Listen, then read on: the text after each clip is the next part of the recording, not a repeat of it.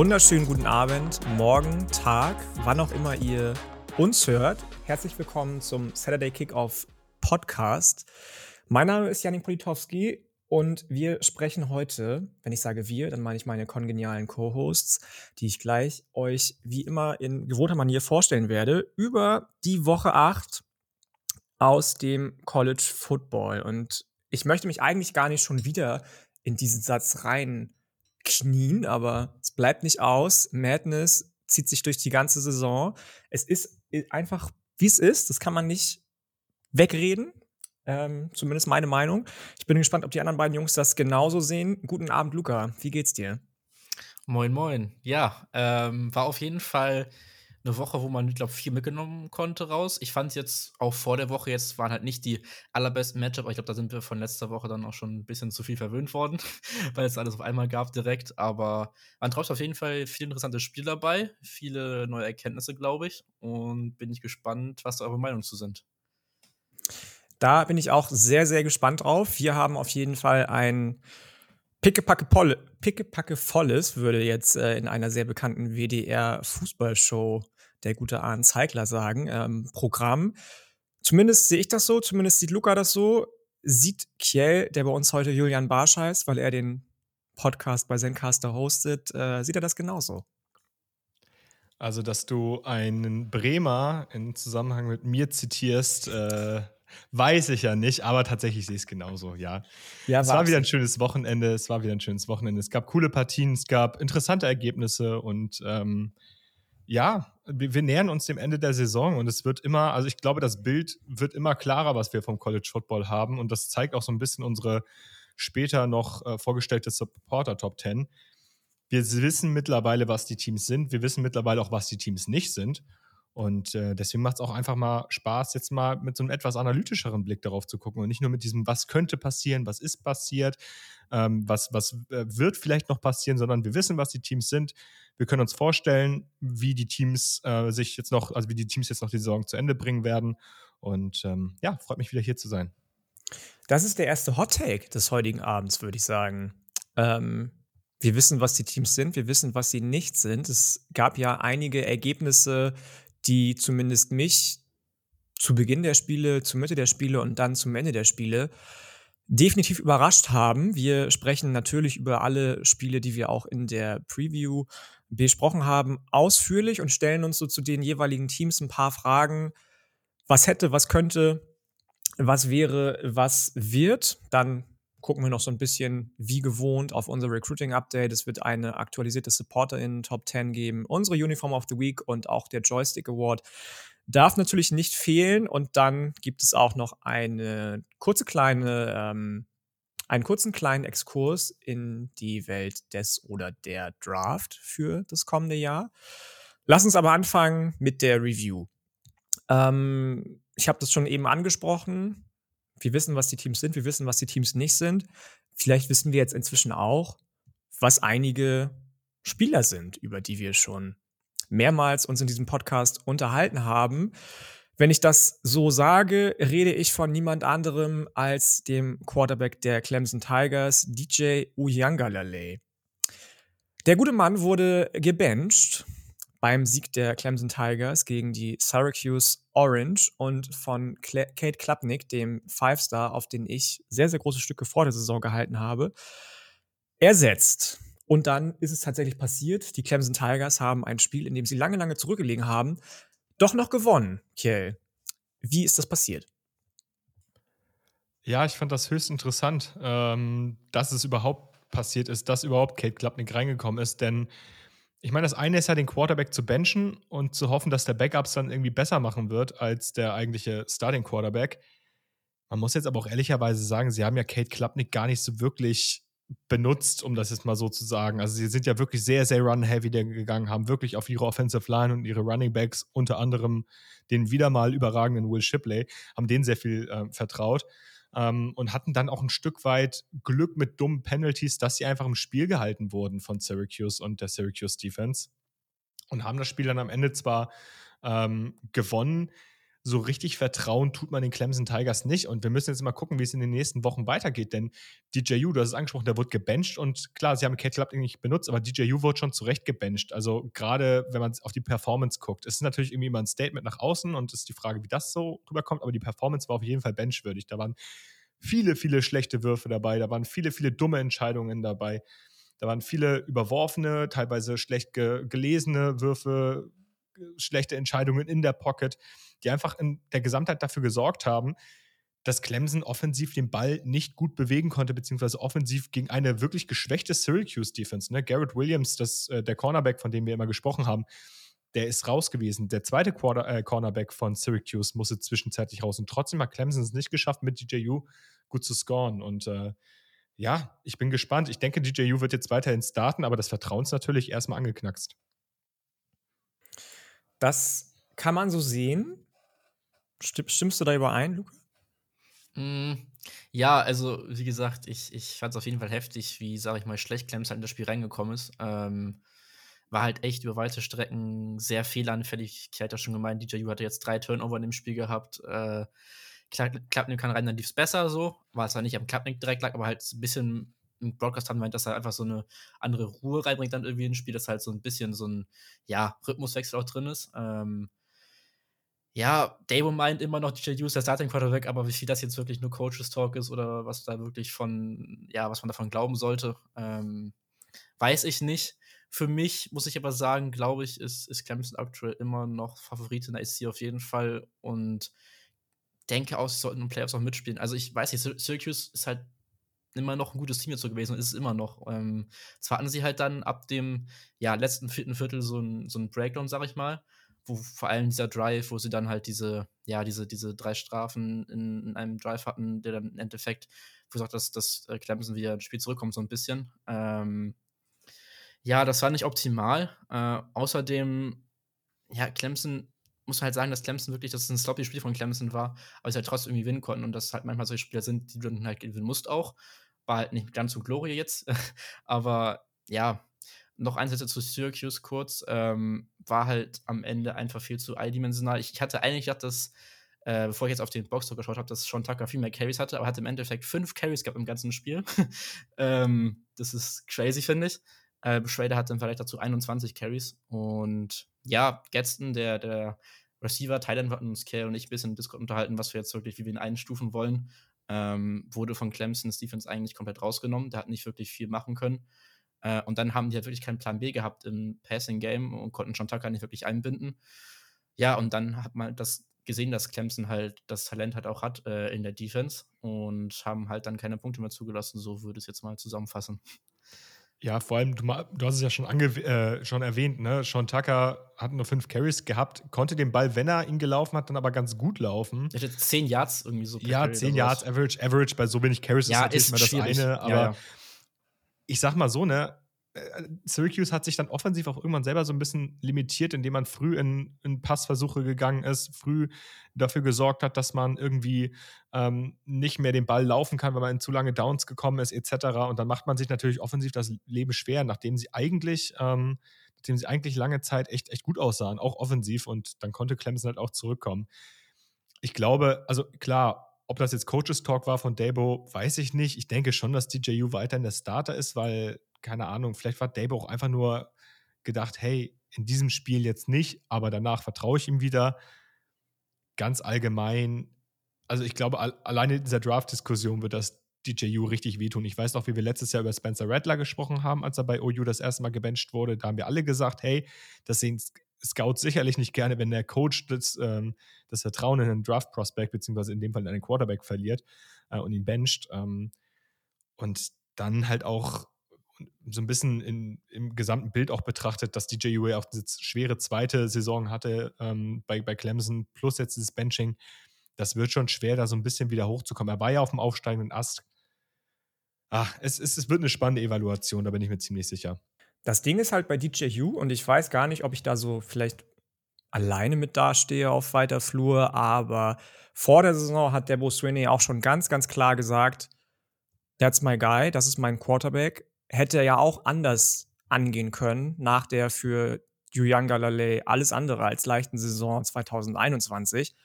Ähm, und nach dem Spiel dann direkt Pep Talk zu geben und auch der Pep Talk, den DJ U sich quasi selbst gegeben hat. Habt ihr das gesehen? Weiß ich gar nicht so genau. Ähm, das fand ich schon, waren schon starke nee. Worte irgendwie, die er da rausgehauen hat, ähm, nach so einem Benching, das vielleicht für viele so ein kleiner Downer gewesen wäre, aber das hat man bei ihm so gar nicht irgendwie wahrgenommen. Für mich hat das eher gewirkt, als wäre er sich sehr im Klaren darüber gewesen, dass es für das Team genau der richtige Moment war, dass er auf die Bank gegangen ist, dass er sich darüber ganz genau bewusst war, ich musste jetzt auf die Bank, um den Rhythmus meines Teams nicht noch mehr zu zerstören, um vielleicht Will Shipley im Run-Game ein bisschen mehr Freiheiten zu geben, der wieder über 200 ähm, Yards All-Purpose gelaufen ist. Kate Klapnick, habt ihr beide schon gesagt, war nicht perfekt, gar keine Frage, hat auch nur zwei von vier Touch äh, Pässen angebracht für 19 Yards oder so. Also es war jetzt nicht unbedingt so, dass der Clemson gerettet hat, aber der hat vielleicht so ein bisschen Ruhe ins Spiel bringen können, dass ähm, die Fans auch ein bisschen beruhigt waren, dass der Bruce Sweeney darauf achtet, was mit seinem Quarterback passiert. Und deswegen würde ich das tatsächlich gar nicht mal so hochhängen, was da passiert ist. Das ähm, klar, wenn es jetzt nochmal passiert, weil auch Spencer Rattler ist dann ja, habt ihr gerade angesprochen, gebencht worden, aber auch wieder reingekommen nach Spiel 3, nachdem Caleb, Williams letztes Jahr für OU mehr oder weniger schlecht gespielt hat. Ähm, hat es dann nicht bestätigen können, dass er wieder den Starting-Posten übernehmen durfte. Ich denke mal, das wird DJU anders handhaben, da gehe ich fest von aus. Und ähm, deswegen weiß ich gar nicht, ob ich da vielleicht das, das nicht einfach anders sehe. Ihr habt Will Shipley schon angesprochen, sehr, sehr stark. Auch die restlichen Running Backs der Clemson Tigers gut. Die Defensive sowieso wieder ultra dominant. Syracuse nicht unbedingt schlecht, aber einfach nicht so effektiv wie die letzten Wochen davor. Und auch das haben wir schon letzte Woche gesagt. Syracuse hat bis jetzt wirklich nicht unbedingt ein Testing gehabt vor dem Spiel gegen Clemson. Ähm, deswegen war ich tatsächlich zwischendurch, wie gesagt, überrascht, dass überhaupt so ein Score entstanden ist und ähm, am Ende weniger überrascht, dass Clemson das doch noch gewinnt. Okay, dann lasst uns mal weitergehen und ein bisschen über die allgemeine Gefühlslage in der SEC West sprechen. Wenn wir das machen, Reden wir zuerst über ein Team, das in die letzte Woche ungeschlagen reingegangen ist und gegen ein anderes Team antreten durfte, das so auf der kleinen Welle schwimmt, nachdem der Quarterback mit Namen Jaden Daniels in dem Spiel davor schon mehr als gut abgeliefert hat. Es ging für die Ole Miss Rebels nach Bayou zu den LSU Tigers und Brian Kelly nicht unbedingt mit Lobeshymnen überhäuft während der Saison, vor der Saison, aufgrund mehrerer komischer, cringer Recruiting-Momente vielleicht auch ein bisschen belächelt ähm, oder irgendwelcher Akzent- bzw. Dialekt-Umstellungen, die er in Videos kundgetan hat. Go Tigers. Vielen Dank. ähm, hat tatsächlich es geschafft, aufgrund von wie viel Mithilfe der Offensive und Defensive Line der Rebels, darüber reden wir gleich noch, ähm, Lane Cliff in die erste Niederlage zu, hinzu, äh, zuzufügen und ähm, ja, so ein bisschen den Hype rauszunehmen. Auf der anderen Seite er jetzt komplett mit seinem Team vielleicht auch im Rennen drin um die SEC West Krone. Wie seht ihr das, Luca? Ja, also du gerade schon meintest, ähm, von Kelly auch eher mehr belächelt jetzt auch vor der Saison und auch während der Saison teilweise jetzt gegen Florida State ging es halt nicht wirklich gut los direkt, aber man hat sich dann halt schon relativ gut gefangen. Man hatte halt immer relativ schwache Starts so gehabt gegen Auburn, Tennessee und jetzt auch gegen Ole Miss. Da ist man ja nicht gut ins Spiel reingekommen so. Ähm, deswegen, das ist halt so die Sache, was bei LSU noch ein bisschen so das Fragezeichen für mich ist, ob das wirklich, wenn die halt nächst, nächste Woche gegen, gegen Bama jetzt spielen. Übernächste. Da, übernächste, sorry, ein bisschen Bye-Week, genau. Mhm. Ähm, das nächste Spiel gegen Bama, so ist es richtig. Ähm, ja, wenn sie halt da gegen Bama spielen und halt, ja, sag ich mal, auch so 20, 3, 17, 3 oder so hinten liegen nach dem ersten Viertel, glaube ich, ist das halt eine andere Geschichte, als wenn das jetzt gegen nur Ole Miss in Anführungszeichen äh, passiert.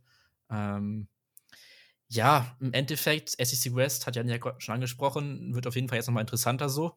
Davor hatten wir gemeint, dass jetzt Ole Miss so für Bama das Team äh, to beat ist, sage ich, beziehungsweise dass Bama das Team, das, nee, warte mal, wie rum jetzt? Das Ole Miss, Miss äh, das, das, ja, sagen wir einfach mal, der größte Contender neben ja. Bama ist, ne? Ja, genau, so rum, ja, genau. Ähm, und ja, es ist halt immer noch, dass halt Ole Miss jetzt gegen Bama gewinnen muss. Das ist immer noch gleich, damit sie halt Chance äh, auf die SEC West haben wollen. Aber auch gleichzeitig hoffen müssen, dass halt Bama gegen LSU gewinnt.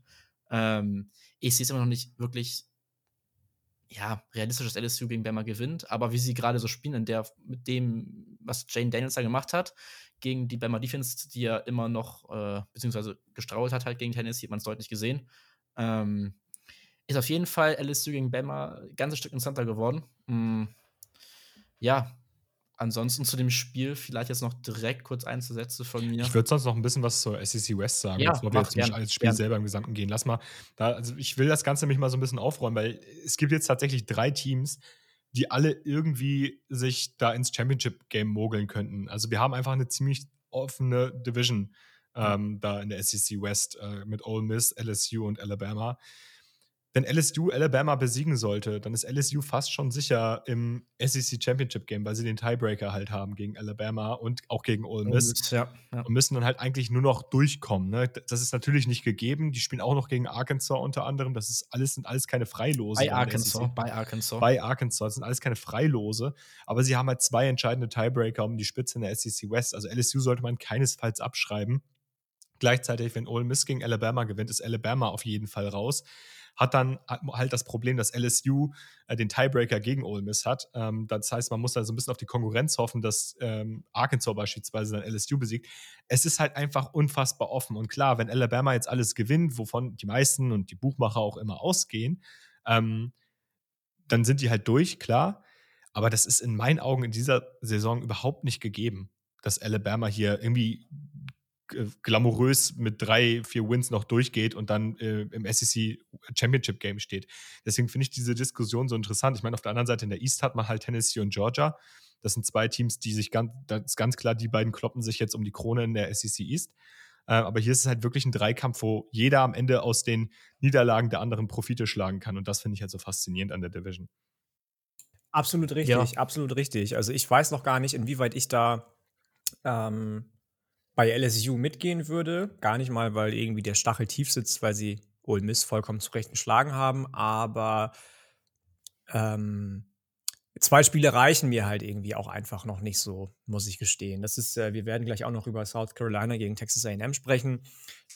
Alles davor sah dann gerade auf Seiten der Defensive Line von, von äh, LSU mehr als holprig aus. Jetzt gegen Ole Miss haben sie ja krass abgeliefert. Also abgesehen davon, dass die Offensive Line der Rebels Schweizer Käse war, ähm, war die Defensive Line der Tigers schon krass unterwegs. Also gerade in der zweiten Hälfte, nachdem er die erste Hälfte fast perfekt gespielt hat, wurde Jackson Dart quasi nur getackelt, nur zu Fall gebracht und ähm, hat gar nichts mehr auf den Kranz bekommen können, aufgrund eben der sehr, sehr starken LSU Tigers Defense. Klar kann das für die sprechen, weil die eben auch noch ähm, sehr verletzungsgebeutelt sind, die ganze Saison über schon.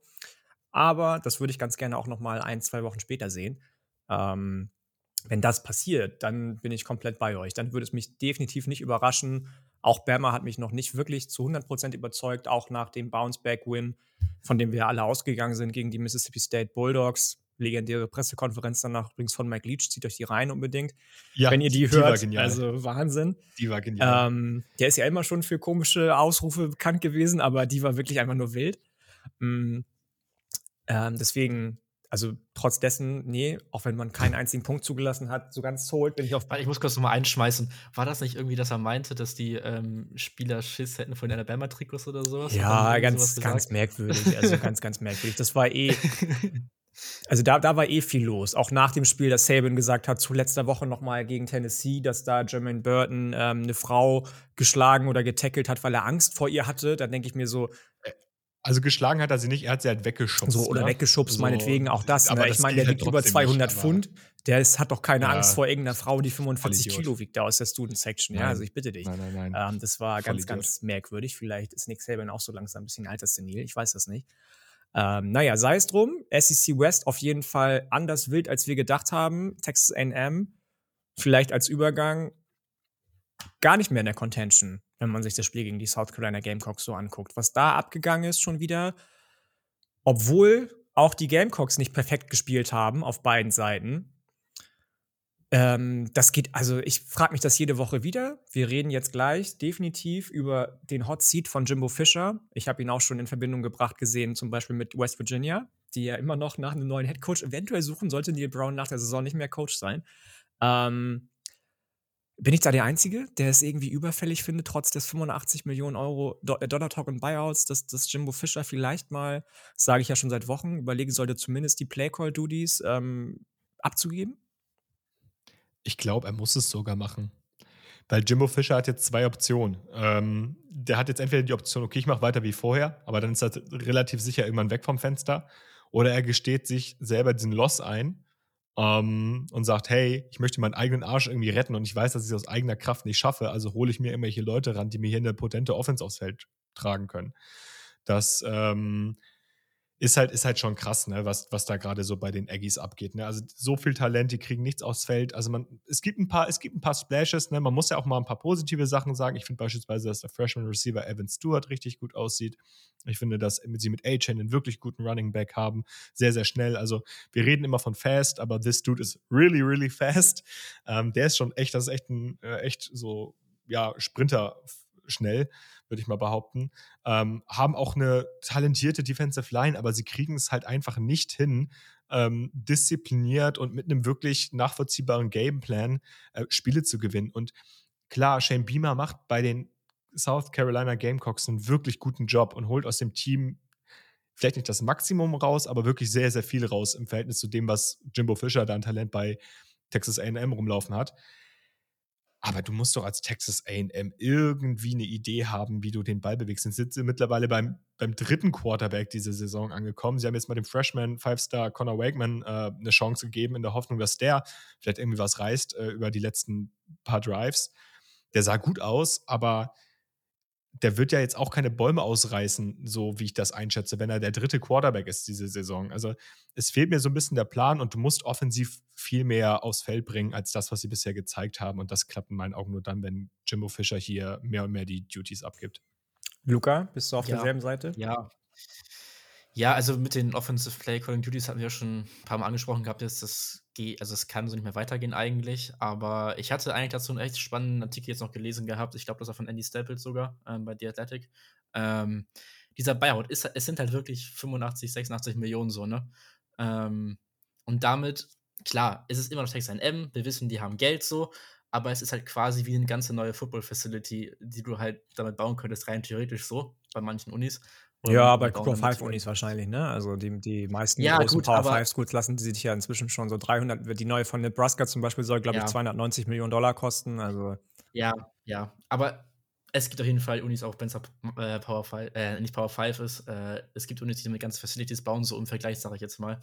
Ähm, keine Ahnung, er hat halt diesen Vertrag bis 2031 und ich, ich sehe es halt wirklich, ich, ich würde es wahrscheinlich, wenn ich jetzt Aggie-Fan wäre, was ein sehr, sehr großes wäre, ist, ähm, gut finden, wenn er vorher geht. Aber ich glaube halt einfach, dass, dass diese ja, Guaranteed-Verträge werden immer mehr ausgegeben, auch in anderen, anderen Coaches. Ähm, keine Ahnung. Ich glaube nicht, dass Jimmy Fischer so schnell weg sein wird bei AM. Ähm, ich, ich sehe es irgendwie nicht so wirklich kommen. Keine Ahnung. Ich weiß nicht, ob sie vielleicht ein bisschen zu eitel sind, weil der Vertrag, den er jetzt gerade bekommen hat, ist jetzt auch die Saison erst neu. Mhm. Ähm, mhm. Ich weiß es nicht. Und noch vielleicht sagen kurz zu NM generell. Also, wir haben jetzt, interessant, interessanter Fakt, noch neun Spiele nacheinander 25 Punkte oder weniger gescored. Ähm, Teams, die das auch gerade geschafft haben oder schaffen, sind Colorado und Rutgers. Ähm, kein Disrespect gegen Buffaloes hier, Julian, aber ich glaube, in solchen Ebenen willst du dich jetzt nicht messen offensiv, wenn du Texas A&M bist. Ähm, ja, und wie ich schon meinte, also zum Beispiel der von Akane in die A-Chain, sorry.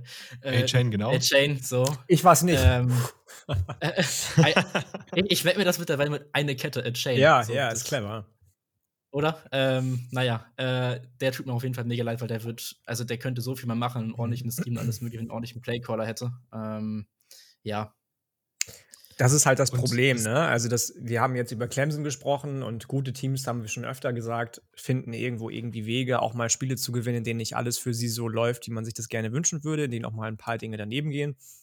Bei AM jetzt gegen South Carolina, was dann die Gamecocks gewonnen haben, war das Ganze dann wahrscheinlich andersrum. Also bei den Gamecocks lief genauso wenig alles rund. Ähm, trotz dessen, dass du mit einem fantastischen Kickoff-Return über 100 Yards das Ganze angefangen hast, ähm, viele, viele tolle Plays. Erstes Play. Erstes Play. Erstes ja. Play. Gerade im ersten Viertel auch ähm, zum Beispiel die Defensive sehr, sehr stout aussah, zwei Turnover in Folge kreiert hat zum Beispiel. Ähm, war auch da nicht alles cool. Ja? Du hast zwar das erste Mal in der Programmhistorie überhaupt gegen AM gewonnen, aber die O-Line war nach zuletzt besseren Auftritten wieder ab und zu so ein bisschen instabil. Die Receiver waren nicht immer da, wo sie sein sollten. Und hatte oft Glück, dass Spencer Rattler den Ball losgeworden ist, bevor er gesackt wurde. Ähm, und dann irgendwo irgendwie doch noch entweder einen Receiver gefunden hat oder vielleicht der Receiver den Ball knapp nicht gefangen hat und da nicht zum Beispiel Dinge gepfiffen wurden wie Intentional Grounding, weil dann wurde das, hätte das Ganze auch noch ganz anders aussehen können. AM hat einfach überhaupt keine Wege gefunden, auf Fehler der Gamecocks zu reagieren, auf eigene Fehler zu reagieren. Und ähm, das sage ich schon seit Wochen. Da muss vielleicht einfach sich Jimbo Fischer an die eigene Nase fassen. Ich habe die ja tatsächlich bei 6 und 6 gesehen. Jetzt gerade strugglest du, glaube ich, ob du überhaupt in ein Ballgame reinkommst. Und vor allem muss es ja auch mal aus einer längerfristigen Perspektive sehen. Ich meine, wir, reden jetzt darüber, okay, wie wird es diese Saison für Texas AM enden und werden die überhaupt noch Bowl-eligible? Ich meine, die hatten jetzt eine wirklich, wirklich starke Recruiting-Class, eine, eine, historisch starke Recruiting-Class. Für alle, die das nicht so verfolgen, das ist wirklich, das gab es vorher in der Form. Wobei man da auch sagen muss, so dass die Klasse sehr groß war. Im Vergleich zu der Klar. vorherigen von Alabama, die die beste gewesen ist bis dahin.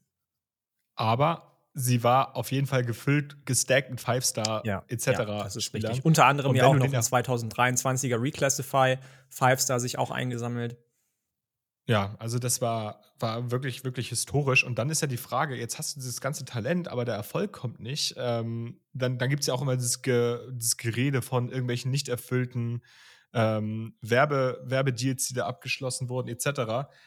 Da muss ja auch die Frage stellen, es gibt ja jetzt das Transferportal. So, das ist ja auch für, auch für AM nichts, wovon sie nur profitieren können. Da können ja auch Leute von AM ins Transferportal gehen, weil sie sagen, hey, ich werde hier bei AM nicht ordentlich entwickelt, gerade auf der offensiven Seite wieso gehe ich denn nicht mal zu den erfolgreicheren Programmen? Oder vielleicht auch einen kleinen Rückschritt zu einem kleineren Programm, wo ich aber weiß, dass ich da auf jeden Fall starten werde und dass ich da auf jeden Fall eine Position bekomme, äh, bei der ich, bei der ich einen gewissen Impact aufs Spiel habe und mich dann eventuell auch fürs höhere Level äh, zeigen kann. Und das können sie bei AM gerade wirklich, also können gerade nur ganz, ganz wenig Spieler, die sich da in Szene setzen. Also wie gesagt, der von mir angesprochene Evan Stewart, einige Spieler aus der Defense. Aber wenn du die Spiele nicht gewinnst, dann wirst du auch nicht diese Aufmerksamkeit bekommen, die du dir eigentlich erhoffst. Absolut richtig, absolut richtig. Da frage ich mich bei NM tatsächlich auch schon seit mehreren Jahren. Ich habe da ähm, vor Isaiah Spiller aus dem letztjährigen Draft, aus der letztjährigen Draft, nie irgendwie, solange ich College Football verfolge, irgendeinen spannenden offensiven Prospect gesehen und dass die trotzdem gestackt sind mit Wide Receiver Talent aus der letzten. Einige würden jetzt den Kellen Mond reinschmeißen. Ja, äh, aus der letzten Klasse, aus der vorletzten Klasse, aus der kommenden Klasse. Das checke ich sowieso nicht. So, und dann, klar, kommen dann irgendwie die Leute mit dicke Rede über Moneybags um die Ecke, gar keine Frage, aber das lassen wir mal außen vor jetzt. Dafür sind wir nicht der richtige Ansprechpartner. NIL lässt das ja sowieso zu jetzt. Ähm, aber da muss Jimbo Fischer, also ich glaube einfach, dass er auch das Problem ist, wirklich. Man betrachtet das vielleicht einfach immer zu einfach, wenn man das Ganze auf ihn schiebt und ihm den ganzen, den, den äh, schwarzen Peter alleinig ähm, unterjubeln möchte. Aber ich glaube, er ist einfach wirklich das Problem, weil er sich auf seinen Meriten des ähm, 2013er Netties mit FSU ausruht. Aber auch da habe ich schon gesagt, äh, ohne Jamais Winston wäre auch das vielleicht nicht passiert. Ähm, und ich bin tatsächlich gespannt, ob sie irgendwann die Reißleine ziehen und sagen, okay, watch out, das ist jetzt viel Kohle, aber um eben den Anschluss an die von uns genannten Programme, Alabama, LSU, Ole Miss, die, wenn Lane Kiffin bleiben sollte, wahrscheinlich eine sehr, sehr rosige Zukunft haben, nicht zu verlieren. Auch Auburn kommt vielleicht irgendwann mal wieder. Mississippi State ist eh immer ein Underdog, aber immer irgendwie trotzdem solide. Ähm, nicht zu verlieren. Ähm, muss man sich vielleicht überlegen. Oklahoma, Texas kommt Oklahoma, dazu. Oklahoma, Texas kommt dazu. Dann steht eh noch nicht fest, wer wo in welchem Pot oder in welcher Division irgendwo irgendwie eingeteilt ist. Hm, muss man sich vielleicht überlegen, ob er der richtige Mann einfach ist. Da bin ich äh, ganz ehrlich. Also sehe ich nicht. Ja, und, und gerade muss man ja auch wirklich sagen, er sitzt ja am längeren Hebel. Also darüber haben wir ja schon Eben. gesprochen. Er sitzt halt am längeren Hebel, obwohl er in der vermeintlich, obwohl er den vermeintlich schlechteren Job macht. Absolut, absolut. Nicht leicht für die Aggies. Nicht leicht für die Aggies, definitiv. Auf der anderen Seite, die Gamecocks stehen jetzt bei 5 und 2. 5 und 2? Ja, 5 und 2. Sehr, sehr schöne Momentaufnahme für Shane Beamer, der, wie gesagt, das erste Mal die Gamecocks zu einem Sieg über Texas A&M überhaupt führen konnte. Ich habe bei Josh Pate irgendwie was von Cocktober gelesen. Das fand ich ein bisschen merkwürdig, den oh Begriff. Oh aber oh Gott. ähm, wow. Ja, ja, weil die den ganzen Oktober über schon gut gespielt haben. Aber sei es drum, ich bin gespannt, wie die in der SEC East sich ähm, gegen Tennessee, gegen Georgia ähm, in den nächsten Jahren behaupten können. Und ähm, dann sehen wir weiter. Also sie sollten auf jeden Fall in Bowl kommen. Also sie spielen ja. jetzt noch Missouri und Vanderbilt. Ja, denke das auch. sollte auf jeden Fall. Das habe ich mir auch aufgeschrieben. Ähm, ich würde noch mal kurz äh, appreciaten, was Sean Beamer hier jetzt so in zwei Jahren geleistet hat. Man muss überlegen, dass South Carolina war jetzt, bevor Sean Beamer da war, sind sie zwei und äh, was war das, zwei und acht gegangen, 2020 noch. Ähm, ja, und letzte Saison halt 7-6, dann der Sieg im Mayo Bowl mit der legendären Mario. Oh mein Gott, ja, äh, ja, gegen UNC. mhm. Genau, mit der legendären Mario-Überschüttungsaktion nenne ich sie jetzt mal. Ähm, und ja, jetzt stehen sie halt wirklich, also noch zwei Einschläge vom, vom äh, zwei Schläge vom Bowl Eligibility sein, sag ich mal. Ja. Ähm, und ja, keine Ahnung, dieses Spiel gegen Kentucky war halt auch so ein Ding. Äh, da gab es auch ein richtig, richtig nice Video, was dann auf Twitter äh, von rumgegangen ist von Shem Beamer, wo er auch äh, ja ein bisschen Spaß gehabt hat mit Vor- und Nach dem Spiel, mm. mit ähm, mit Kentucky, sagen wir Mehrere so. Videos ja auch schon, ne, die ich ihm sowieso aber komplett abnehme. Anders als bei Brian Kelly ja, zum eben, Beispiel, eben. der irgendwie immer das merkwürdig aussieht, wenn er ja. sich irgendwo irgendwie jugendnahe gibt. Shane Beamer kommt halt einfach irgendwie zu irgendwelchen geilen R&B Hip-Hop-Videos in den in den, ja. in den großen Hörsaal rein und äh, Licht ist aus und dann gehen die Lichter alle an und er hat eine krasse Sonnenbrille ja. auf und das ist einfach geil irgendwie. So, der ist halt so authentisch, ultra authentisch, genau. Absolut, absolut. Bin ich auch gespannt und ähm, ich freue mich drauf auf alles, was da noch passiert. Ich glaube zwar nicht mehr, dass irgendwann mal im August oder so von mir angesprochen passiert, dass die Gamecocks eine Top 10 Recruiting Class reinbringen, aber who knows? We will see. Okay, Jungs, lasst uns, nachdem wir jetzt so ein bisschen über die ähm, ja, Zukunft in Anführungsstrichen der SEC West gesprochen haben und Momentaufnahme der SEC West gesprochen haben, auf die andere Seite der Republik gehen. Ich bin ja auch gerade erst vor kurzem wieder zu Hause angekommen äh, aus Eugene, Oregon. Oregon gegen UCLA, quasi die Teams der Stunde in der Pac-12 hatten am Samstag die Ehre, im Orson Stadium aufeinanderzutreffen. 58 oder 59.000 Fans, die teilweise wie 89.000 Fans sich angehört haben, wie 90.000 Fans. Das war crazy. Ähm, und es ist tatsächlich passiert. Ich hätte es nicht gedacht. Ich habe ja gegen die Ducks getippt. Ähm, UCLA hat verloren. Oregon hat gewonnen mit einem fantastischen Bo Nix. Und bei Bo Nix Wortspiele, die bieten sich sowieso an. Kiel hat ein ganz, ganz fantastisches in unserem Vorgespräch, in der Evaluierung unserer äh, Themen für heute gebracht. Bo nix, nein, Bo einiges war am Start. Oh. Da ist ein bisschen was passiert auf Seiten seiner. Ähm, man könnte auch sagen, es ist einiges passiert, ne? Man könnte auch sagen, es ist einiges passiert. Aber Doppelung von Worten, so, wo ja. einiges, einiges passiert. Das wollte ich vermeiden. Okay. Ähm, es Sorry. ist ein bisschen was passiert. Er hat quasi die Ducks getragen in den sechs der ersten sieben Drives äh, Touchdowns fabriziert, beziehungsweise dazu beigetragen, dass Touchdowns fabriziert wurden. Und die Ducks haben gewonnen, sind jetzt der Frontrunner in der Pac-12. Haben die noch irgendwelche Playoff-Chancen? Wie seht ihr das, Jungs? Luke, äh, Clay, fang mal an. Ach. Ja, das ist halt die Frage. Und die Frage stellen sich ja gerade einige Leute, die über die Oregon Ducks sprechen. Das, das Problem, was Oregon halt hat, ist dieser eine klare Statement-Loss, den sie direkt am Anfang der Saison hatten. Den hatten sie jetzt halt gegen Georgia und Georgia ist ja relativ hoch gerankt. Das heißt, wir haben ja einen Loss gegen ein sehr, sehr hoch geranktes Team, welches ziemlich sicher, obwohl, naja, sie spielen auch gegen Tennessee, was auf jeden Fall eventuell in die Playoffs kommt. Eventuell sollte man gegen Tennessee gewinnen, eventuell auch an 1 am Ende steht. Ähm, und gegen dieses Team hat Oregon halt verloren. Danach, nach diesem Spiel gegen Georgia, sah Oregon, und ich finde, das muss man so sagen, aus wie zumindest mal ein Borderline-Playoff-Team oder eines der Teams, wo man sagt, hey, wenn wir das Georgia-Game ausklammern, sehen die so aus, als könnten sie in den Playoffs auf jeden Fall mal oder um die Playoffs mal mitspielen. Bo Nix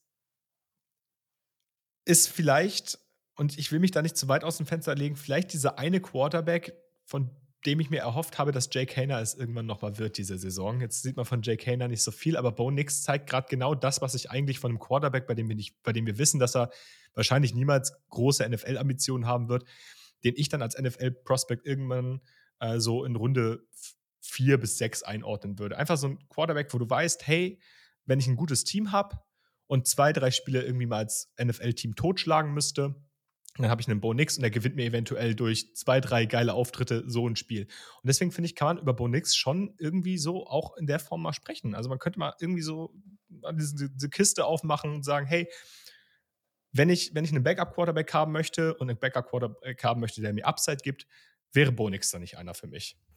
Ja, Hot Take Nummer zwei von Kiel hier. Und ich muss da gleich mal reingrätschen. Ich habe tatsächlich auch schon ähnliche Nach Nachdenkungen, das ist ein schlechtes Wort, Überlegungen angestellt. Ähm, Überlegung, das ist das Wort. Ja. Überlegung, danke. Ähm, angestellt, die du angestellt hast, aber ich bin zu einem anderen Ergebnis gekommen. Tatsächlich ist es für mich jemand, wenn ich den noch genauer evaluiere, innerhalb unserer Draft-Season und wenn mir, da, wenn mir das gefällt, was ich da sehe, die Tools waren immer da bei Bonix. Er war immer, glaube ich, und das hat Julian auch mal so schön gesagt vor ein paar Wochen, dass man ausklammern muss, dass es einfach egal ist, in welchen Umständen ein Quarterback spielt. Das ist immer wichtig, egal ob es jetzt ein Quarterback ist oder andere Spieler, ähm, wo du spielst, wenn der in ein gutes Umfeld kommt. Wenn irgendein GM, irgendein Headcoach aus der NFL sagt, ich sehe das, was der kann, ich sehe das, was der in einem Jahr geleistet hat jetzt bei Oregon, nachdem der in Auburn zwei katastrophale Jahre gehabt hat, dann ist es für mich jemand, der einen ähnlichen Rise hinlegen kann. Und ich hätte das nicht gedacht. Joe Burrow rasiert bei Cincinnati, wirklich auch am Wochenende wieder komplett ausgerastet. Ähm, auch der hat nur ein. Joey Brr, Brr. Wie bitte? Joey Brr, Brr. Brr, Brr. Ja, ja, ja, genau. Ja, äh, nee, auch der okay. rasiert einfach, ähm, dass der einen ähnlichen Rise hinlegt, die Boards hochschießt und am Ende in Runde 1 oder 2 sogar landet. Lege ich mich tatsächlich jetzt gerade mal borderline Boah. fest. Ich finde, Yannick, und es ist vielleicht noch ein bisschen früh, ich finde, das klingt schon noch so, so ein bisschen nach der ersten Draftwette, oder? Ah, Draftwetten und ich sind ein ganz schlechtes Thema. Aber oh. so ein bisschen, so bisschen klingt es nach Draft der ersten Draft. Und ich sind noch ein ganz schlechtes machen, Thema, nachdem ich äh, vor ein paar Tagen wieder schmerzlich an Damonte Coxie erinnert wurde. Ähm, weiß ich jetzt noch nicht. Also eventuell in einem Moment der Trunkenheit kann ich mich vielleicht irgendwann mal darauf einlassen die nächsten Tage, aber ähm, jetzt gerade ah, weiß ich nicht, ob das nicht vielleicht, ich meine, ich habe ja auch schon gehört, Yannick mit seinen Hot Takes, der hätte in den USA eine eigene Show, aber hm, weiß ich nicht. Weiß ich oh, nicht. Also ich meine, ich meine, wir müssen es ja noch nicht jetzt machen, aber eventuell gefällt er dir ja und eventuell, eventuell sagst du im Laufe der Draft.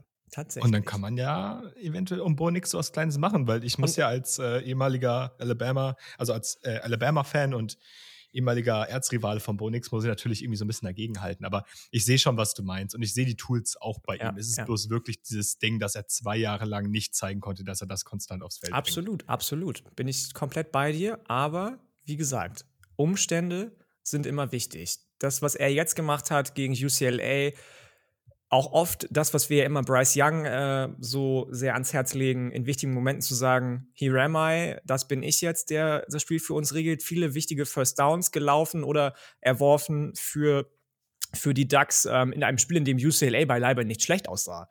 Aber in entscheidenden Momenten immer ja. an der Defensive der Ducks gescheitert ist. Und das muss man Dan Lanning wirklich auch glaube ich, krass äh, zugutehalten nach der wirklich katastrophalen Performance gegen von dir schon angesprochen KL Georgia, die ich tatsächlich inzwischen, wenn Georgia so weitermacht, innerhalb der Saison, je später die Saison voranschreitet, sagt man immer, ja, solche Niederlagen gegen gute Teams, die sind dann wichtig, um die Position zu halten.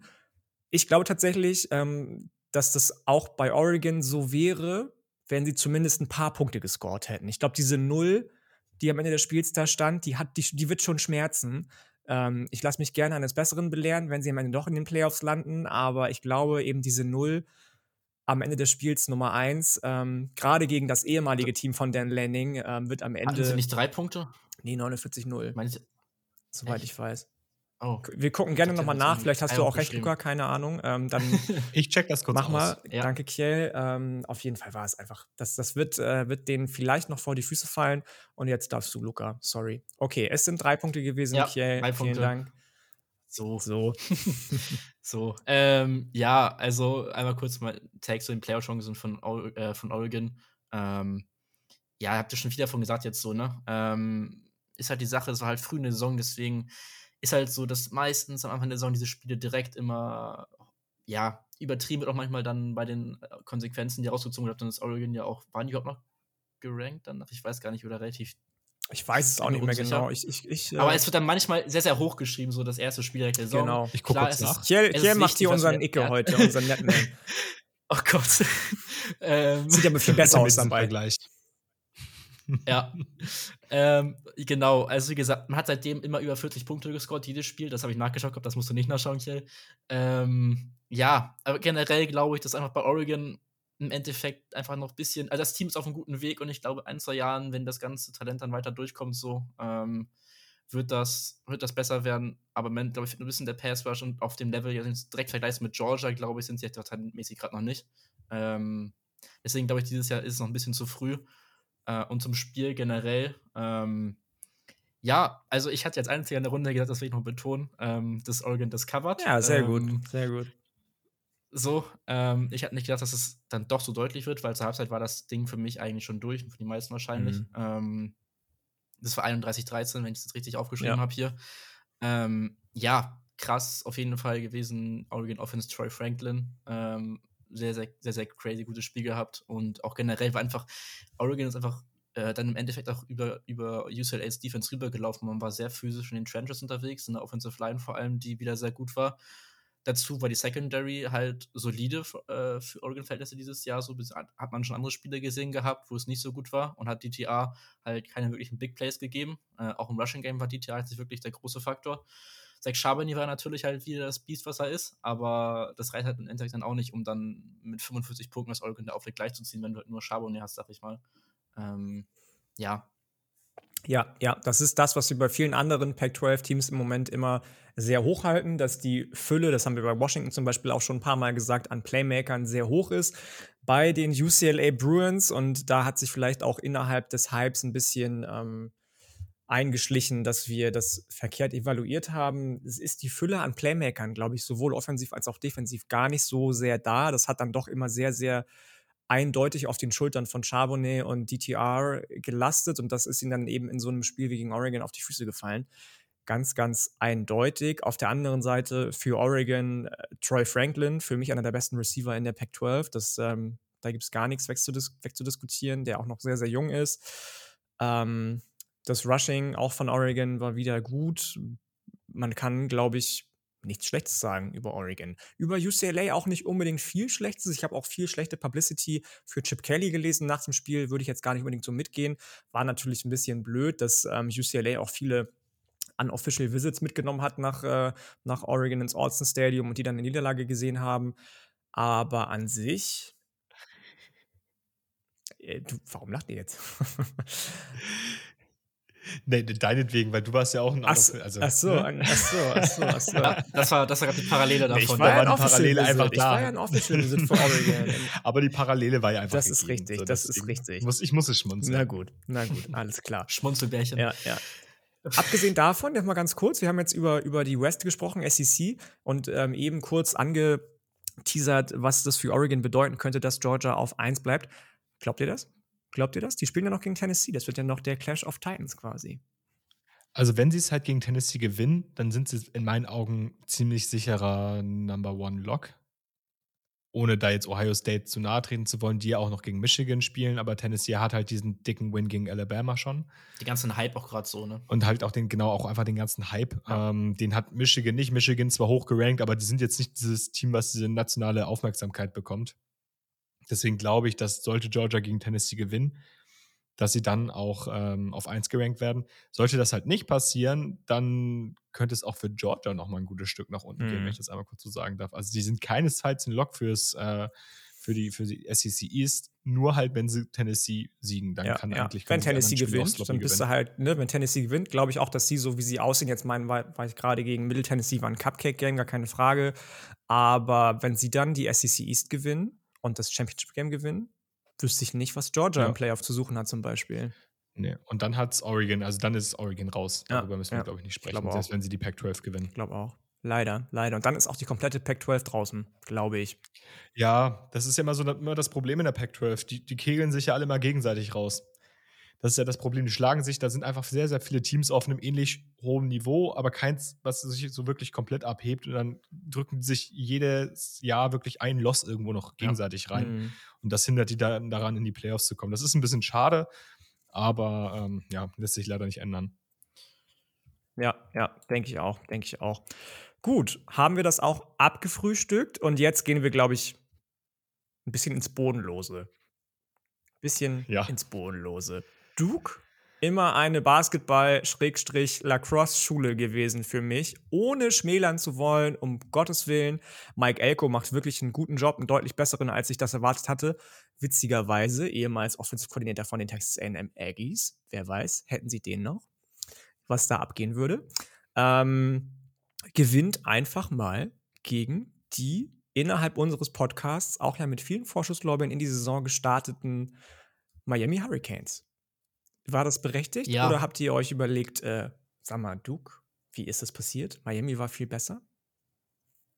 Ja, also ich war echt geschockt, als ich das Spiel verfolgt habe, so, weil hast du gesehen, so auf Twitter auch, dann kam rein Turnover nach Turnover von Miami. Im Endeffekt waren es am Ende acht Stück, muss ich mal Zunge zergehen lassen, acht Turnover. Ähm, das ist schon crazy. Dazu äh, muss man noch kurz sagen zu dem Spiel, dass Miami an dem Tag Senior Citizen Citizenship Day hatte und alle Ü65 äh, freien Antritt hatten für das Spiel. Heißt, man hat ihm praktisch freien Antritt gegeben, um dann von Miami, äh, von, von Duke demoliert zu werden. Auch nett, finde ich, an der Stelle mal zu erwähnen. Ähm, ja, du hast einfach so, keine Ahnung, Riley Leonard sah gefühlt die Lieder auch dann teilweise, äh, was Miami's Defense zugelassen hat. Äh, Duke hat, also muss man mal überlegen, 45 Punkte und 336 Yards hat Duke geschafft. Ähm, da müssen wir auch mal nachschauen, wann das jetzt passiert ist. Oder überhaupt schon passiert ist, weiß ich nicht. Vielleicht früher mal, äh, aber ja. Ähm, ja, es ist auf jeden Fall echt, echt krass. Ich meine, da müssen wir noch über ähm, TVD reden, äh, Tyler van Dyke. Ähm, der wurde halt, ja, wurde raus, rausgenommen, nachdem er sich in der Schulter verletzt hat. Dann kam halt Jake Garcia rein, der dann fünf von diesen acht Turnovern ja, beigetragen oder fünf davon acht beigetragen hat. Ähm, ja, wie sieht der Tyler van Dyke jetzt so? Ja, also Tyler Van Dyke, der hatte ja selber auch einen Turnover, also hat, hat den Ball mal gefummelt. Ja. Ähm, sah jetzt nicht so schlimm aus. Ich weiß es halt nicht, wie der Injury-Status bei ihm ist. Ich denke, ich wenn er. auch nicht gesehen, leider jetzt genau. Ich habe jetzt auch nichts dazu gefunden. Wenn er spielen kann, dann wird er wahrscheinlich spielen, weil Jake Garcia ja auch wirklich nicht gut aussah. Also, du hast es schon erwähnt, einige Turnover produziert. Und ich meine, wir, wir reden immer darüber, dass wir von Texas AM enttäuscht sind. Wir reden immer darüber, dass wir von Texas enttäuscht sind. Aber also alle, also keines dieser Teams hat sich ja wirklich schon zweimal diese Saison von einem wirklich signifikant schlechteren Team, also auf dem Papier schlechteren Team, abschlachten lassen.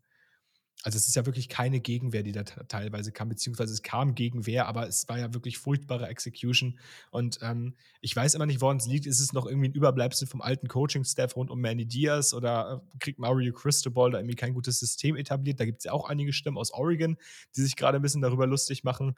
Ähm, ey, ich sehe bei, bei Miami gerade ein bisschen, also da, da sehe ich echt nicht schlechte Zeiten auf sie zukommen, weil dafür, glaube ich, hat das Programm zu viel Geld und der Name ist zu groß. Aber ich hatte mir vor der Saison deutlich mehr ausgerechnet für die Hurricanes und bin wirklich erschrocken, dass sie so desaströs aussehen. Safe, auf jeden Fall, definitiv. Wir haben da ja letzte Woche, noch vorletzte Woche schon drüber gesprochen, als wir TCU ab und zu mal im Spotlight hatten, wie schön es eigentlich ähm, sein kann und wie glücklich man sich schätzen kann, wenn ein neuer Head Coach mit Namen Sony Dykes von den TCU Horned Rocks sein fast komplettes Coaching-Staff mit zu seiner neuen Destination nehmen kann und wie einfach dann eventuell, wenn sich das ganze, ähm, das ganze äh, Team darauf einlässt, die Transition sein kann.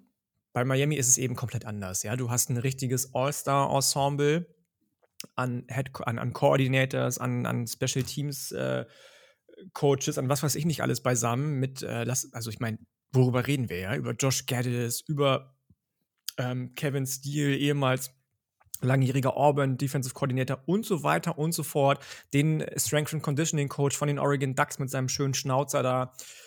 Da laufen wirklich die krassesten Dudes überhaupt in der Coaching-Szene rum, aber anscheinend passen die überhaupt nicht zusammen, was das ganze Konzept anbelangt. Und das glaube ich, fällt Mario Cristobal so richtig auf die Füße und fällt auch Miami auf die Füße. Man wollte vor der Saison einen neuen Headcoach haben, der den Miami Way of Life irgendwie lebt. Er kommt ja auch von da und man wollte irgendwie die alte Garde wieder mit reinbringen und hat sich gesagt, wir haben die Kohle, wir wollen die krassesten Coaches, Coordinator, Talente überhaupt gathern bei uns. Hat geklappt, aber wenn die einfach nicht zusammenpassen, dann musst du dich nicht wundern, dass deine Spieler völlig verwirrt sind und ähm, gar nicht wissen, wo vorne und hinten ist, auf wen sie hören sollen. Der eine sagt A, der andere sagt Z, der andere sagt Guten Morgen, der andere sagt bis bald so.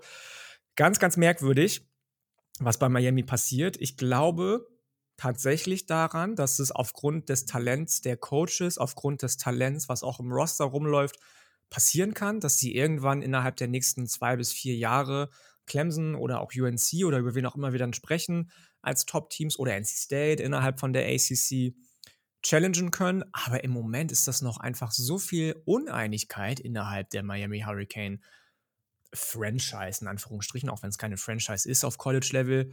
Ähm, Sie spielen ja im NFL-Franchise-Stadion. Das ist auch so ein Punkt. Korrekt. Das ist echt ganz also, merkwürdig und wollen jetzt gerade ein neues, ich habe das vor ein ja. paar Wochen gesehen, die wollen, die planen ein neues Stadion für mehrere hundert Millionen Dollar, das eine Stunde Fahrt weg vom Campus ist. Ja, also ja, wie möchtest gut, du, wie möchtest du, ja, ähm, sinnlos.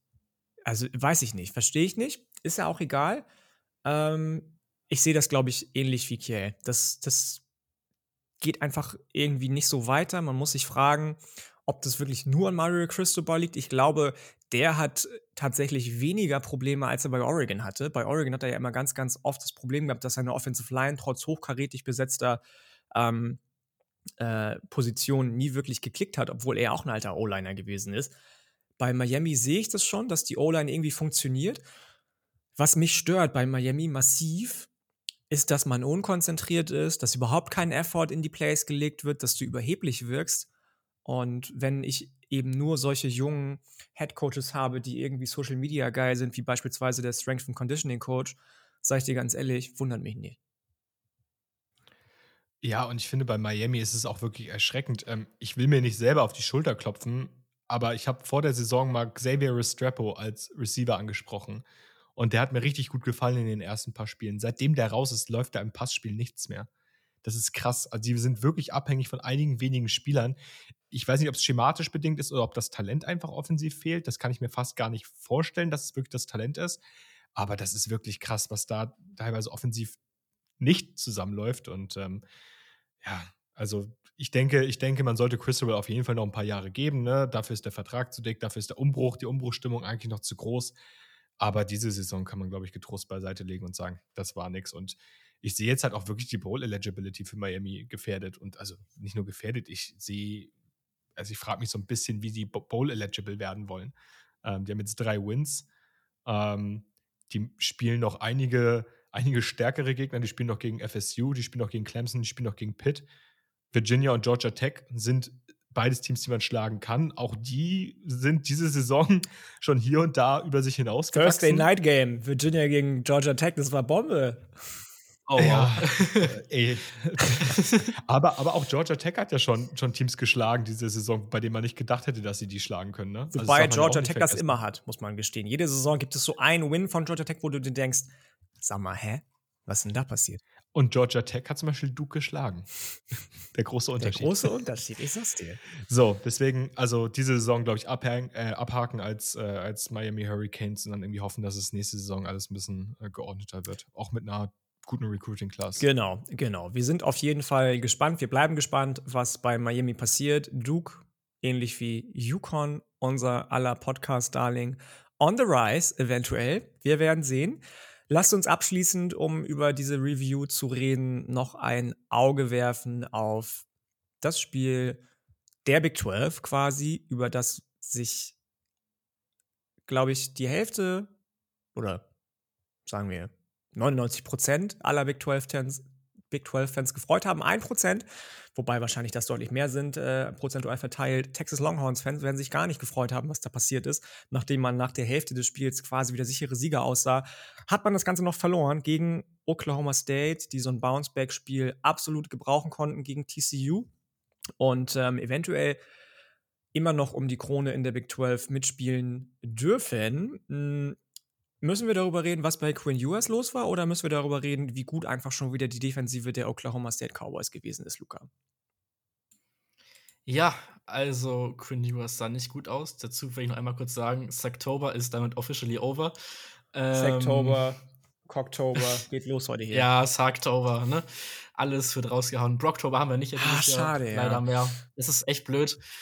Vermisse ich auch ein bisschen, aber gut. Äh, ja, zurück, zurück zu Quinn Ewers. Ähm, ja, das war nix, ne? Ähm, hat jetzt äh, Receiver komplett überworfen teilweise. Ich habe da vor allem Xavier Worthy im Kopf, hatte, musste überlegen, Xavier Worthy hatte 15 Targets gehabt und vier Receptions nur gehabt im Spiel. Fairerweise muss man sagen, dass das eine Ding, wo er nachher gestolpert ist, auch Worthy schuld war so ein bisschen. Ähm, aber generell, US hat da so viele Bälle überworfen, das war echt, echt nicht schön anzuschauen. Und auch dann halt diese drei Picks dazu, ist dann auch immer nicht gut.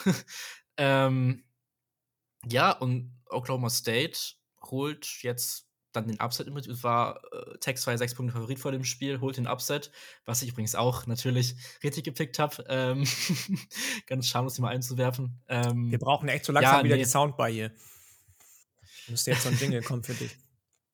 Ja, naja. Ähm, und ja, also man hat halt schon gesehen, dass, dass Mike Gandhi, muss auch mal Mike Gandhi mal loben, mache ich selten, aber muss ich auch mal Mike Gandhi loben, hat nach der zweiten Halbzeit hat äh, Oklahoma State hat nur drei Punkte zugelassen defensiv. Und das ist halt, wenn du überlegst, was da Texas für Offensivpower hat, äh, schon nicht schlecht. Ähm, und da würde ich auch gerne eine Frage an euch weiterleiten, so ein bisschen, wo wäre Texas überhaupt jetzt, wenn sie nicht halt Bijan Robinson hätten und Rashawn Johnson so? Äh, weil, ich weiß nicht, Quinn Ewers ist es bis jetzt noch nicht so gewesen.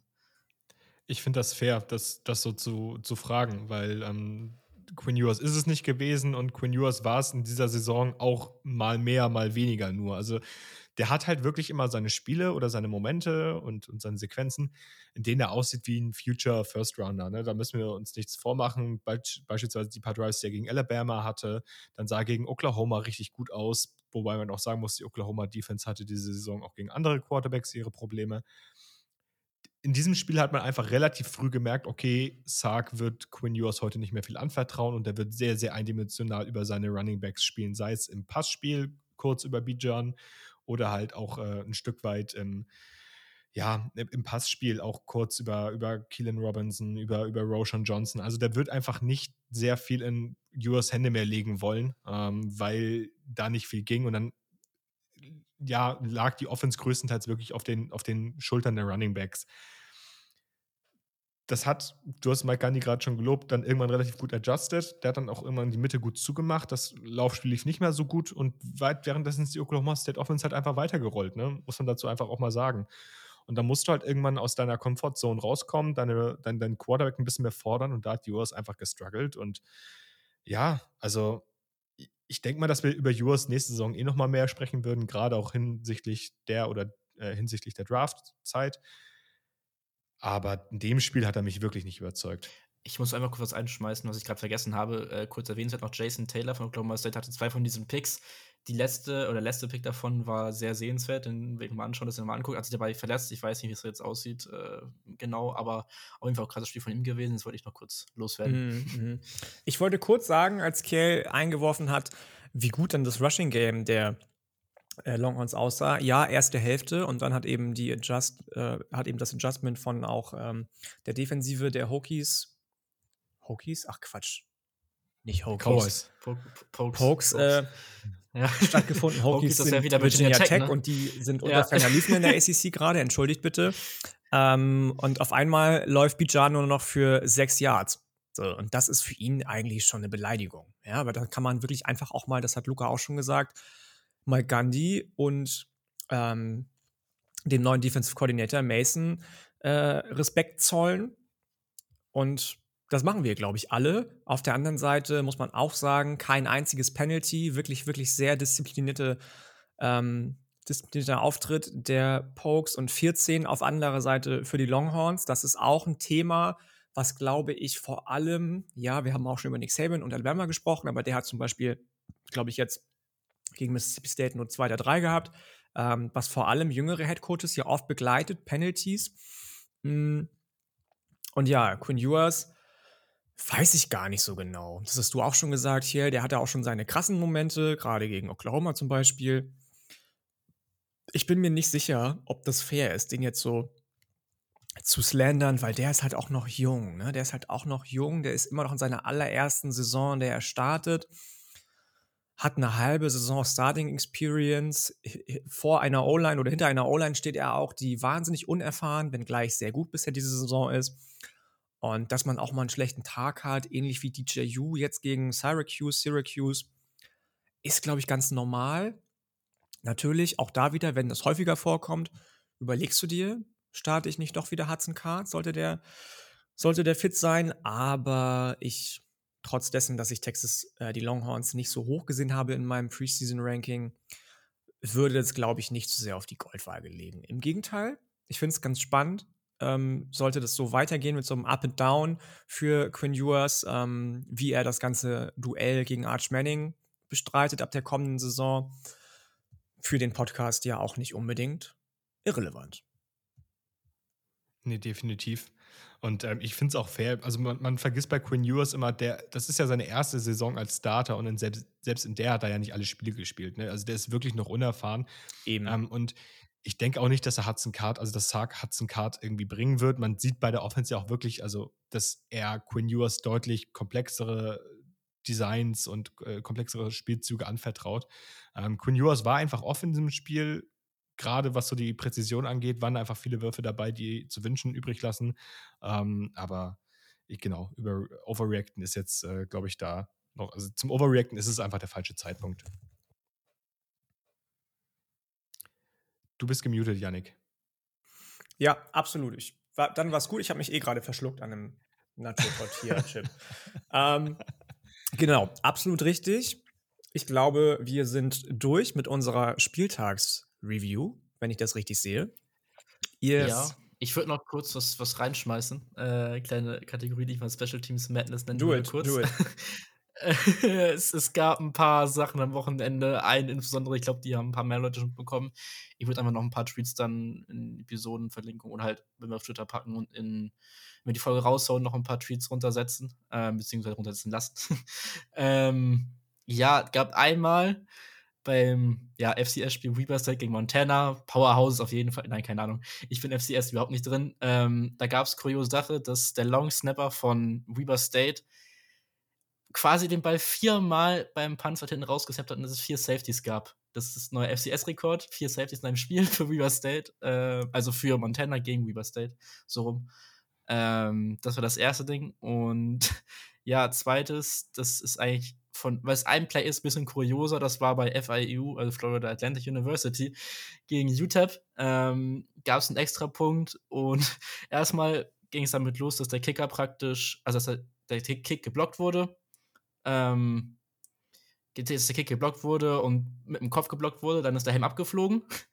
Die Gegner, also die äh, FAU wollte den, nee, UTEP wollte den, den Ball return ähm, und der Spieler, der dessen Helm ab war, äh, wollte den Ball, ist auf Ball zugelaufen, hat dann gemerkt, oh, ohne Helm darf ich eigentlich gar nicht mehr teilnehmen am Play, ist dann so weggelaufen, hat seinen, äh, seinen anderen Mitspieler vorgeschubst, sag ich mal. Der ist dann rumgebabbelt, der Ball 20 Yards downfield gefühlt. Und dann zur Two-Point-Conversion für Defense praktisch getragen wurden, aber es kam alles zurück, weil dieser Dude mit dem Helmet ab, mit dem Helm nicht auf dem Kopf, äh, ja, einfach zu nah am Ball war. Äh, ganz kurioses Play. Es ist zum Ansehen noch ein bisschen verständlicher. Ich hoffe, das konnte ich halbwegs gut erklären, aber ähm, ja, das waren zwei Kuriositäten aus der Welt des Special Teams dieses Wochenende. Das, das Play erinnert mich so rein vom Zuhören ein bisschen an dieses eine Play, was es vor ein paar Jahren mal gab bei Louisiana Tech, wo der äh, Ball, äh, ich glaube, 79 Yards nach hinten gefummelt wurde, weil keiner sich irgendwie für den Ball entscheiden konnte, etc. Ähm, ich ja. möchte noch eine Sache kurz nachreichen. Ähm, ich hatte vorhin angekündigt, dass ich gucken wollte, ob Oregon nach Spieltag 1 denn überhaupt noch gerankt war. Ich habe es nicht nachgereicht, jetzt mache ich es an der Stelle. Oregon war nicht mehr gerankt. So, ja. Und ich glaube, damit können wir dann auch zur nächsten Kategorie übergehen. Sich dann wieder, ich glaube, jetzt auf Platz 8 hoch zu sneaken, ist ja auch nicht immer einfach. Nee, nee, ja. ist nicht schlecht. Wenn du erstmal rausgefallen bist, dauert es mal ein bisschen, bis du wieder reinkommst in dieses äh, AP-Poll-System. Aber genau, richtig. Unsere nächste Kategorie, soweit ich da informiert bin, Luca, ist äh, ein Recruiting-Update, oder? Yes, sir. Und da haben wir ein bisschen mehr die Woche tatsächlich, ist ein bisschen mehr passiert. Äh, eine Sache, glaube ich, kann Kiel auch ein bisschen was zu sagen, vielleicht. Äh, beziehungsweise da hatten wir auch schon kurz im Discord gesprochen gehabt drüber. Will auch direkt mit starten, dass einmal Desmond Riggs, sein Nummer 2 Spieler äh, für 2024, reclassified hat für die 2023er Klasse. Ähm, ist halt aktuell Junior in der Highschool und wird dann praktisch auch nach der Saison jetzt schon ans College dann gehen. Ähm, er hat jetzt noch kein Team praktisch, hat noch nicht committed zu irgendeinem Team. Und das ist auf jeden Fall spannend, wen er entscheiden wird, ist jetzt, weil Riggs, der Name kommt einem bekannt vor, ist der jüngere Bruder von Ida Riggs, der jetzt bei Alabama spielt. Deswegen ist da die erste Connection so ein bisschen, dass Alabama da auf jeden Fall auch ja, Pferde im Rennen hat. Ähm, ansonsten hört man da Miami, Florida State, Florida, weil aus Florida kommt. Ähm, aber auch LSU soll jetzt wieder vermehrt in Rennen drin sein. Bin ich auf jeden Fall gespannt, was da passieren kann. Ähm, ja, ansonsten weiß ich, Kell noch was dazu sagen, sonst Ja, doch, kann ich, kann ich gern machen. Ähm, Sehr schön. Ist, ist ganz interessant. Er selber hat auf Twitter auch gepostet, dass er selber wohl noch ein komplettes, komplett offenes Recruiting hat. Sprich, ja, genau. ähm, er ist da noch komplett unentschlossen. Naja, seiner Ansicht nach. Ist ganz interessant. Ich wusste das mit Eli Ricks gar nicht tatsächlich. Das war, war mir nicht bewusst. Ähm, passt aber auch ein bisschen zum Wochenende, denn Eli Ricks, wir haben vor der Saison ja. so ein bisschen über ihn gesprochen, äh, ehemaliger oder ehemalig First-Round-Hype bekommen, sage ich mal, ist jetzt endlich Starter bei Alabama auf Cornerback, nachdem die Cornerbacks gegen Tennessee ja eher so lala aussahen.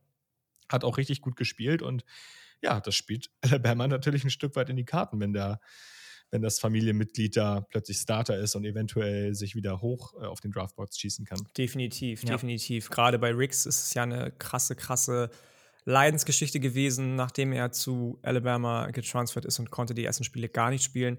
Freut mich auch tatsächlich, dass der im Moment so ein bisschen wieder die Draft, ich glaube, der musste gar nicht hochklettern, aber dass der wieder so ein bisschen sein Hype-Level rechtfertigen kann, auf jeden Fall. Wir hatten eben einen ganz witzigen Moment. Wir waren noch gar nicht vorbereitet auf die Supporter in Top 10. Äh, ich war noch nicht. Oh, entschuldige bitte, Luca. ja, sorry. Äh, äh, klang ja, so, weil so lange ähm, Stille war. Nee, ein, zwei Sachen noch. Ähm, also einmal hatte ich äh, auf Twitter schon ein paar Diskussionen noch gehabt. Malaki Coleman ist zu Nebraska committed. Ähm, hatten wir letzten Wochen schon mal gesprochen gehabt. Das war so das eine Big Commitment, was jetzt noch ausstand die letzten paar Wochen. Ist natürlich blöd für Oklahoma, persönlicher Sicht, aber hatten wir auf Twitter auch schon gesprochen gehabt mit ein paar Leuten. Ähm, ist halt cool zu sehen, dass Nebraska halt auch in-state dann halt Leute halten kann. So unheimlich wichtig für die Cornhuskers, so ein Five-Star, ja, zu bekommen für sich. Eins weitere Commits, Forster Cornerback Chris Peel ist zu Georgia committed, 177 National gerankt gewesen und Forster Wide Receiver Jonah Wilson zu Houston. Ähm, spannende Sache, der war bis Anfang Oktober noch zu Texas committed und ja, ist dann decommitted und jetzt äh, zu den Cougars gegangen. Auf jeden Fall auch spannend und auch der beste Commit jetzt für die Cougars in der diesjährigen Klasse. Ähm, ja, kurz nächst, nächste Commit, was wirklich ansteht ist jetzt auch scheduled worden. Ähm, am 27. Oktober, also praktisch am Donnerstag jetzt, ähm, wird Komani McLean, der Five-Star Cornerback Nummer 2 Spieler im aktuell im 24-7 Composite Ranking, ähm, bester Defensivspieler der Klasse nach 24-7, ähm, ja, sein Kunden bekannt geben. Es sieht gerade sehr stark nach Florida aus. Ähm, ist auch, kommt auch aus Florida, also wäre auch ein In-State-Get äh, für Billy Napier da, auf jeden Fall auch wichtig. Ähm, Bama und Miami haben dann noch Chancen, was ich so gehört habe bis jetzt. Weiß nicht, ob Taylor dazu was sagen kann, vielleicht. ja, ähm, also ich würde Bama da nicht zu große Chancen ja. zu rechnen, gerade deshalb, weil die Defensive Back-Klasse von Alabama schon sehr, sehr stacked ist. Und ähm, der hat vor ein paar Monaten so ein bisschen Bass bekommen, also zu den, ähm, im, im, zu den Fall-Visits, beziehungsweise äh, zu, den, zu den Visits äh, vor der Saison. Ähm, ich würde auch sehr, sehr, sehr stark zu den Gators tendieren. Ja. Allerdings, ne, in Zeiten von NIL weiß man ja auch immer nicht, was dann auf den letzten Drücker noch passiert. Ja, deswegen habe ich es, wollte ich es nochmal erwähnt haben, Bama Miami auf jeden Fall mit kleineren Chancen noch. Ähm, ich hatte schon kaum gesehen, dass er teilweise mit Take Woolen verglichen wurde. Ähm, also, wenn der so in die Richtung geht, auf jeden Fall sehr, sehr krasser Dude. Ähm, ist auch ein bisschen slim, wiegt nur 165, 165 Pfund, aber Pfund, perfekt, äh, Pound, ähm, aber kommt da gerade aus der Highschool gerade hoch, deswegen, ähm, ja, hat auf jeden Fall Zeit, da ein bisschen Gewicht noch aufzupacken, ein bisschen, ja, nicht so slim zu sein, sag ich mal. Und ja, ich glaube, das wäre es gewesen dann von mir jetzt auch, Janik. Ja, ja, wo sind wir jetzt gerade stehen geblieben? Wo habe ich dich gerade unterbrochen? Entschuldige bitte. Ähm, genau, wir waren noch gar nicht äh, richtig vorbereitet. Kleiner Fail von uns, aber jetzt ist es soweit. Die SupporterInnen Top 10, die inzwischen jede Woche bei uns an den Start geht und sich, glaube ich, auch immer größerer Beliebtheit erfreut. Vielen Dank euch dafür auf jeden Fall, dass da immer mehr Votes reinkommen. Ähm, hat, sieht anders aus jetzt. Oder sieht die gar nicht so anders aus als vorherige Woche, Kjell? Ja, also ich glaube, die größten Veränderungen ähm, gibt es weiterhin immer auf den hinteren Plätzen, beziehungsweise äh, auf den hinteren Plätzen der Top 10. Da sind jetzt gerade auf 10 ist dort USC, die sich darin immer noch gehalten haben. Äh, auf 9 Oklahoma State, die zwar letzte Woche gegen TCU verloren haben, jetzt allerdings gegen Texas so einen kleinen Bounceback hatten. Oregon ist wieder drin. Das ist interessant. Die waren ja lange Zeit raus aus der Supporter in den Top 10. Jetzt sind sie wieder drin, nachdem sie ähm, ein paar überzeugende Siege einfahren konnten. Ähm, TCU müssen wir, glaube ich, nicht mehr viel zu sagen. Ungeschlagen bisher, sehr dominant. Max Duggan, bester Quarterback der Big 12, sage ich, wie es ist. Hust, hust. Auch als Oklahoma-Fan ja. mit mhm. Dylan Gabriel. Äh. Ja, ja, ja, mal schauen. Ne? Also da Aber, also was er gerade spielt, ist halt so, ist, ist schon crazy gut, finde ich. Ähm, er hat jetzt bis jetzt einen Pick geworfen, 19 Touchdowns so, also allein statmäßig jetzt gut. Ist ja, fair enough, ne? Zählt, Wir reden die ganze Zeit über Bo Nix, wie krass der abgeht. 18 Touchdowns, ja. 3 Interceptions, aber Max Duggan, ja, ja. Immer auch, wie gesagt, zu betrachten, Produkt der Umstände oder nicht. Die letzten ja, Saisons klar. hat mich Max Duggan zum Beispiel nicht so wirklich überzeugt, aber im Moment kann man da durchaus einen Case für machen, glaube ich. Ja. Ja, definitiv. Ja, auf 6 äh, ist dann Alabama. Ähm, auf 5 jetzt Clemson. Ich glaube, die waren letzte Woche noch auf 4. Ähm, die sind jetzt raus quasi aus den Playoffs, wurden ein bisschen dafür abgestraft, dass sie ja jetzt auch schon einige knappere Siege hatten gegen Teams, ähm, die man eventuell deutlicher schlagen soll, wenn man in die Playoffs kommt. Dann auf vier Michigan, ähm, auch weiterhin ungeschlagen. Dann auf drei Georgia. Wir haben vorhin über den Brocktober gesprochen. Naja, vielleicht rastet Brock Bowers ja noch ein bisschen mehr aus, als das nicht eh schon tut. Auf zwei Tennessee, die hatten jetzt eigentlich dieses Downer-Game, was man nach diesen dicken Wins äh, normalerweise verorten möchte. Äh, also es wäre dafür in der Zeit gewesen, haben sie aber überhaupt nicht gezeigt. Die haben ihren Cupcake-Gegner mal so richtig abge, abgemurkst.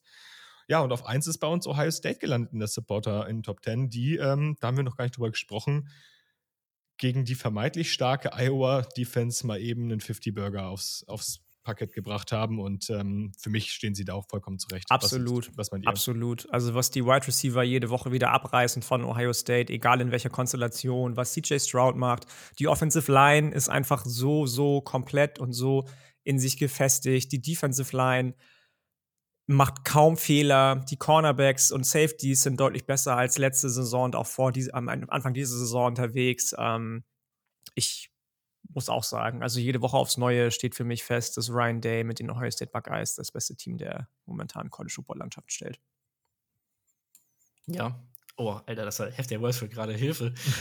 Boah, ähm, ja, da dürfen wir nicht vergessen, dass Iowa wieder eine offensive Masterclass hingelegt hat an der Stelle. Sechs Turnover. Ähm, FIFA möchte ich dazu auch gar nicht mehr sagen. ähm, wissen alle mittlerweile, was die Iowa Offense nicht ist in dem Fall.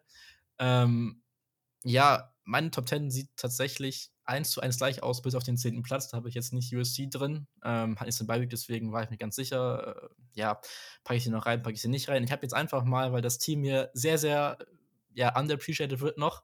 Von mir natürlich nicht, aber in der allgemeinen Medienlandschaft finde ich die Tulane Green Wave auf 10 gepackt. Ach Gott. Ja, nee, das muss aber gemacht werden jetzt. Ähm, also ich habe Cincinnati in die Top 10 gepackt, muss ich, muss ich auch gestehen. Ich habe Wake Forest ja, in der Top 10.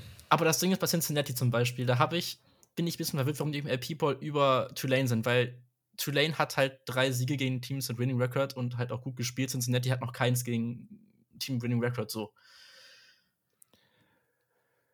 Ja, ja, ja, ja, fair. Es, es, es ist fair. fair ähm, ja. Tulane ja auch unter anderem mit einem Sieg gegen Kansas State, ne? darf man Eben, auch nicht vergessen. Das, das ist halt Absolut. so die Sache und Kansas State äh, ist jeden Fall eines der besseren Big 12 Teams dieses Jahr. So.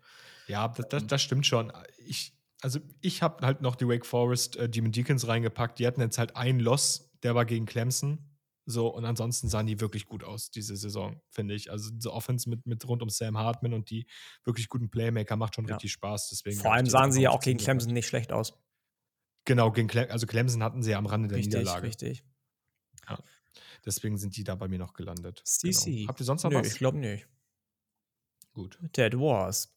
Okay, dann sind wir ja auch, das wisst ihr alle, und ähm, wir sind jetzt gerade schon hinter der Hälfte der abgelaufenen oder fortlaufenden College Football Saison, euer Draft Podcast des Vertrauens. Und deswegen haben wir uns überlegt, wir ballern euch heute mal jeder einen Spieler raus, egal auf welcher Position, der so ein bisschen unserer Meinung nach zumindest zu wenig Bass momentan noch bekommt, der Leistungen gezeigt hat bisher, die durchaus ihn dafür befähigen würden, zumindest im NFL-Draft gezogen zu werden. Gar nicht mal darauf gemünzt direkt, äh, in welcher Runde, aber den wir uns auf jeden Fall genauer anschauen werden, der eventuell für die ein oder andere Draft-Wette gut sein könnte. Und ich würde sagen, Kiel, starte doch mal. Ja, ich fand es interessant, weil ich hatte ein paar Spieler da, die ich ganz interessant fand, die eventuell aber schon fast zu viel Bass bekommen für dieses Format. Deswegen habe ich sie dann doch lieber rausgelassen und bin. Ist auch schwierig zu definieren, halt, finde ich so. Ja, ne? vor allem zu der Zeit also, im Jahr. Ne? Ja, ja. Also es ist aktuell wirklich noch überhaupt nicht klar. Es gibt natürlich immer diese Mock-Drafts von äh, diversen Portalen, sei es ja. The Draft Network, PFF etc ich habe mal versucht, ein bisschen von den Mockdrafts wegzugehen und Spieler zu nehmen, die ähm, mir in irgendeinem Spiel mal positiv aufgefallen sind und wo ich sage, hey, da habe ich was gesehen, das hat mir gut gefallen und jetzt möchte ich das mal ganz ein bisschen weiterverfolgen und bin in die Conference USA zu den ja, zu den UTSA Roadrunners gegangen und die haben einige Receiver, die interessant sind. Ich möchte aber heute ein bisschen über Zachary Franklin sprechen. Ja. Das ist ein wirklich interessanter Schön. Receiver. Das ist ein wirklich, wirklich interessanter Receiver. Hat einen tollen Release, hat ein echt super Route Running, ein klasse Ball Tracking, gute, gute Ball Skills. Das Einzige, was dem wahrscheinlich fehlt, um jetzt wirklich noch mehr Bass zu bekommen, ist so dieser Elite-Speed, diese, diese, diese 4, 3, 4, 4 Speed-Zeiten, die wird er wahrscheinlich nicht haben. Das gehe ich fast schon von aus, dass er dafür noch ein bisschen zu langsam ist.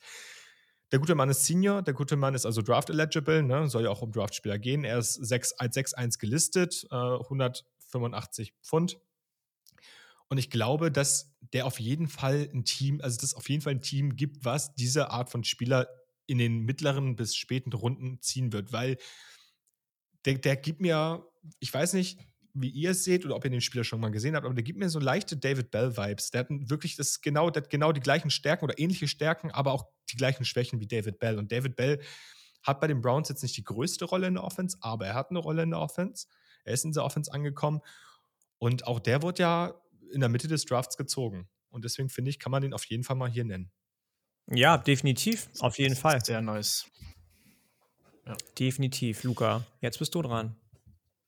Ich bin auch bei den Wide Receivers geblieben. Ähm, bin ich allein auf weiter Flur hier heute. ja, ich habe den, glaube ich, auch schon ein paar Mal genannt. Ähm, es geht hierbei um einen Spieler von Arizona Wildcats. Ähm, und zwar um Jacob Cowing. Äh, ja, ja ist, haben wir schon auch drüber gesprochen. Guter Dude.